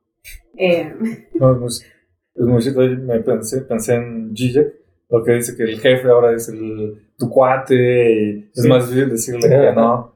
Sí, el arquitecto más, más moderno, ¿no? el Sí, que dice sí. el anterior. Más ya- Sí, era, era cognitivo, era... Ajá, ahora está lodificado, ese es. Güey, no mames. Lodification, ¿no? Gamification, más bien. sí, y este.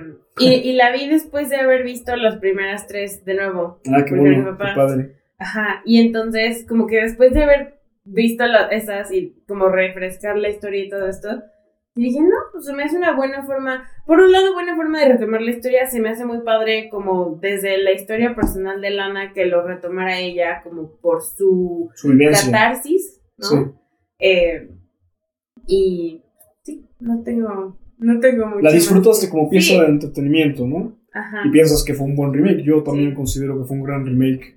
Bueno, no un remake, sino un reboot.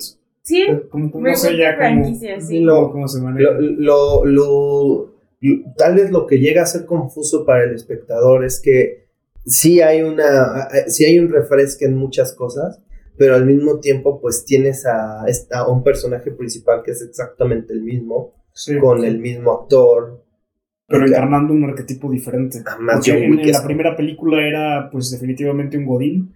Y en esta ya es un personaje. eh, Está, está más arriba en el factor corporativo. es casi una celebridad Pero ¿no? ahí, ahí también te, lo dejan ver a plena vista. Mira, este videojuego va a suceder contigo, ajá, es, la corporación lo quiere. Y lo mismo le dijo Warner Bros. eh, va- Matrix va a pasar, ¿eh? La 4. ¿Quieres? Sí, O eso le hablo a Sam Raimi. Sí, tengo Sí, los pero- derechos, ¿eh? Eh, eh, eso es algo muy valioso Bueno. de la película porque también eh, también cae en una Autocrítica, ¿no? en una protesta también Sí. O sea, porque dice, ¿sabes qué, güey? O sea, me están haciendo que haga esta película a huevo.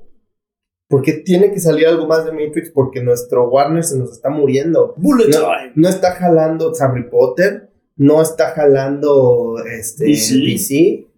Pues Matrix es una de nuestros baluartes. El Señor de los Anillos, pues a ver cómo le va con lo de los Anillos de Poder, que andan diciendo que... ¿Qué onda ahí? O sea, Warner mantiene la, la licencia y se la extendió a, a Prime o Prime compró una licencia propia. Mm, La verdad es que no estoy muy enterado de cómo va el, el, el vaivén legal ahí, pero... Ahí luego Pues igual es una producción junta. Puede ser, ¿no? O sea, puede, porque puede ser que Warner la produce y Prime la distribuye y Oh, entonces no es que... Amazon- ¿Qué vamos a hacer sin ti, Majo de la Guardia, sin tus comentarios tan técnicos, exactos y elocuentes? Sí, carajo. Pero a en un inicio dijimos, esta séptimo arte no deja de ser un negocio. Sí, un Pero- gran negocio además. Pero pues sí, finalmente No más eso, que los videojuegos, ya no lo dijo Matrix. también. Eso, eso orilla a que, ve, a, a que Matrix 4 tenga que ser una realidad, te guste o no te guste. Por eso se ve que, que intentaron hacer un, un ambiente mucho más ameno a la hora de producir, porque no, si, o si los que han visto, eh, si los que están ahorita escuchándonos, o los que están aquí ahorita en, en el foro 95 de Politics, este, vieron Sense8, que es una serie también eh, producida, escrita y dirigida por las hermanas Wachowski. Sí, es buena. Eh, mucho del cast. Está interesante, pero tiene también sus dejos de, de lo que es Netflix hoy, ¿no? O sea, se nota también la mano. Y, eh, pero eh, a lo que voy es que mucha, a la mucho del cast de esa serie Sí, aparece aquí. aparece en Matrix 4. Entonces, eh, pues sí se quiso hacer este, esta, eh, pues se quiso amenizar, ¿no? Y, mm, y sí, o sea, sí podría llegar a ser un poco chocante que sí te están enseñando casi todo lo de la primera película y Sí, literalmente te están poniendo la pinche película ahí. Eso no me encantó. O sea, creo que como recurso estaba bien para utilizarlos en algún momento, pero que te los pusieran. O sea, me parece muy interesante lo meta. O sea, de que, ah, la Matrix videojuego, Neo, tú lo hiciste. Cool. Pero sí, ya cuando aparece el nuevo Morfeo y dice, mira, como ahí. Sí, otra vez, ah, Soy el dios del sueño y te va a despertar. O sea, porque si hubiera sido como tal un remake y no pones al mismo Neo, Sí, Eso- sí, eso. órale pues, órale pues. O sea, Y la también no, no explotan mucho algunos conceptos interesantes como esta dualidad Agent Smith Morfeo que hay en el nuevo Morfeo. Porque no es solo, o sea, el, el nodo que había hecho Neo para que se estuviera repitiendo era una combinación entre el código del agente Smith y Morfeo. No es nada más Morfeo, pero realmente jamás exploran eso. O sea, ah, yo creo que lo único de lo que peca esta película, además de, de una publicidad extraña, haber salido justo el, el- salió Navidad, ¿no? No, como el 21 del 20. Ah, sí, 12 que era un- 21, un- un una fecha que, ajá, exacto, un capítulo. Una fecha que se lee de los dos lados exactamente El igual. espejo. Sí, un espejo.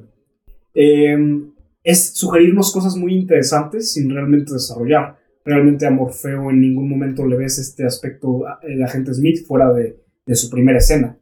sí, sí, hay ahí, pues sí, sí hay unos, un- unos errores narrativos que podrían incomodar al espectador y más en una, en una saga en donde sí hay un fandom eh, devoto a los personajes, que no debería serlo porque finalmente Matrix lo que te vende es la esencia, es el cuestionamiento, pero pues quieras o no, te encariñas del personaje, te encariñas de Morfeo, te encariñas del agente Smith, y, De y la cuando, Trinity. y cuando a los dos me los sustituyes, Sí, puede haber resistencias. Ajá. Pero en general, a- al menos que, que uno de, de- de ustedes tres tenga eh, un pensamiento contrario, yo creo que es una película muy digna para la actualidad que estamos viviendo. Es totalmente. ligera, es ágil y es profunda. Sí. Como, como Everything Everywhere All at Once. Hijo, las quiero ver esa. Véanla, los Sí, tres. Yo también. A ver si alcanzamos a, a grabar uno de los nuevos capítulos de la siguiente temporada Me todavía. parece, me parece muy bien. Yo creo que sería bueno. Sí. Amigos, un placer el, el haber platicado con ustedes en uno de nuestros episodios más largos hasta el Es momento. el más largo. hasta A, a el- nuestros escuchas, eh, si lo escucharon de correo, muchas gracias. Si no, también vamos a tener una versión este, un poquito más segmentada. Eh, muchísimas gracias por habernos escuchado durante toda esta temporada. De verdad, significa bastante para nosotros eh, el saber que, que hay alguien allá afuera que se está dando el tiempo de platicar con nosotros de forma remota. Entonces, pues, a nombre de, de todo el equipo, de los invitados que hemos tenido, un abrazo a todos. Eh, estamos ahí en las redes. Cualquier cuestión gnóstica, ya saben. Así es, es correcto. Eh, y bueno, pues otra vez fue nuestro episodio más largo. Pero si les gusta El Señor de los Anillos, ya les vale madre. Entonces, este, pues qué bueno que se quedaron, qué bueno que están aquí, qué bueno que llegaron hasta este punto. No digan que no entregamos material de calidad porque puta chingamos a nuestra madre para darles a ustedes lo mejor de nuestras mentes. Ahorita, este, yo me voy a dormir totalmente drenado, pero satisfecho. Mau, algo quieras agregar un poquito más emotivo y así. Tu emoción, ¿no? Porque los datos ya los dimos. Ah, un poquito de emoción. Nah. Básicamente lo que hemos dicho, ¿no? Busquen la respuesta de ustedes, no nos crean nada a nosotros. Y buena suerte, buen, buen camino. No, no se podría resumir mejor todo este episodio. Pues muchas gracias. Esto ha sido todo. Mi amigo y jefe del Consejo de la Extintación, Jorge Lugo, nuestro querido invitado, Mauro y hola, muchas gracias otra vez por venir a nuestro, a nuestro programa. Eh, Majo de la Guardia en los controles y su servidor les damos las gracias. Nosotros nos vamos, pues la esperanza ha dejado desolada a esta pobre tierra hecha por código y falsas ilusiones.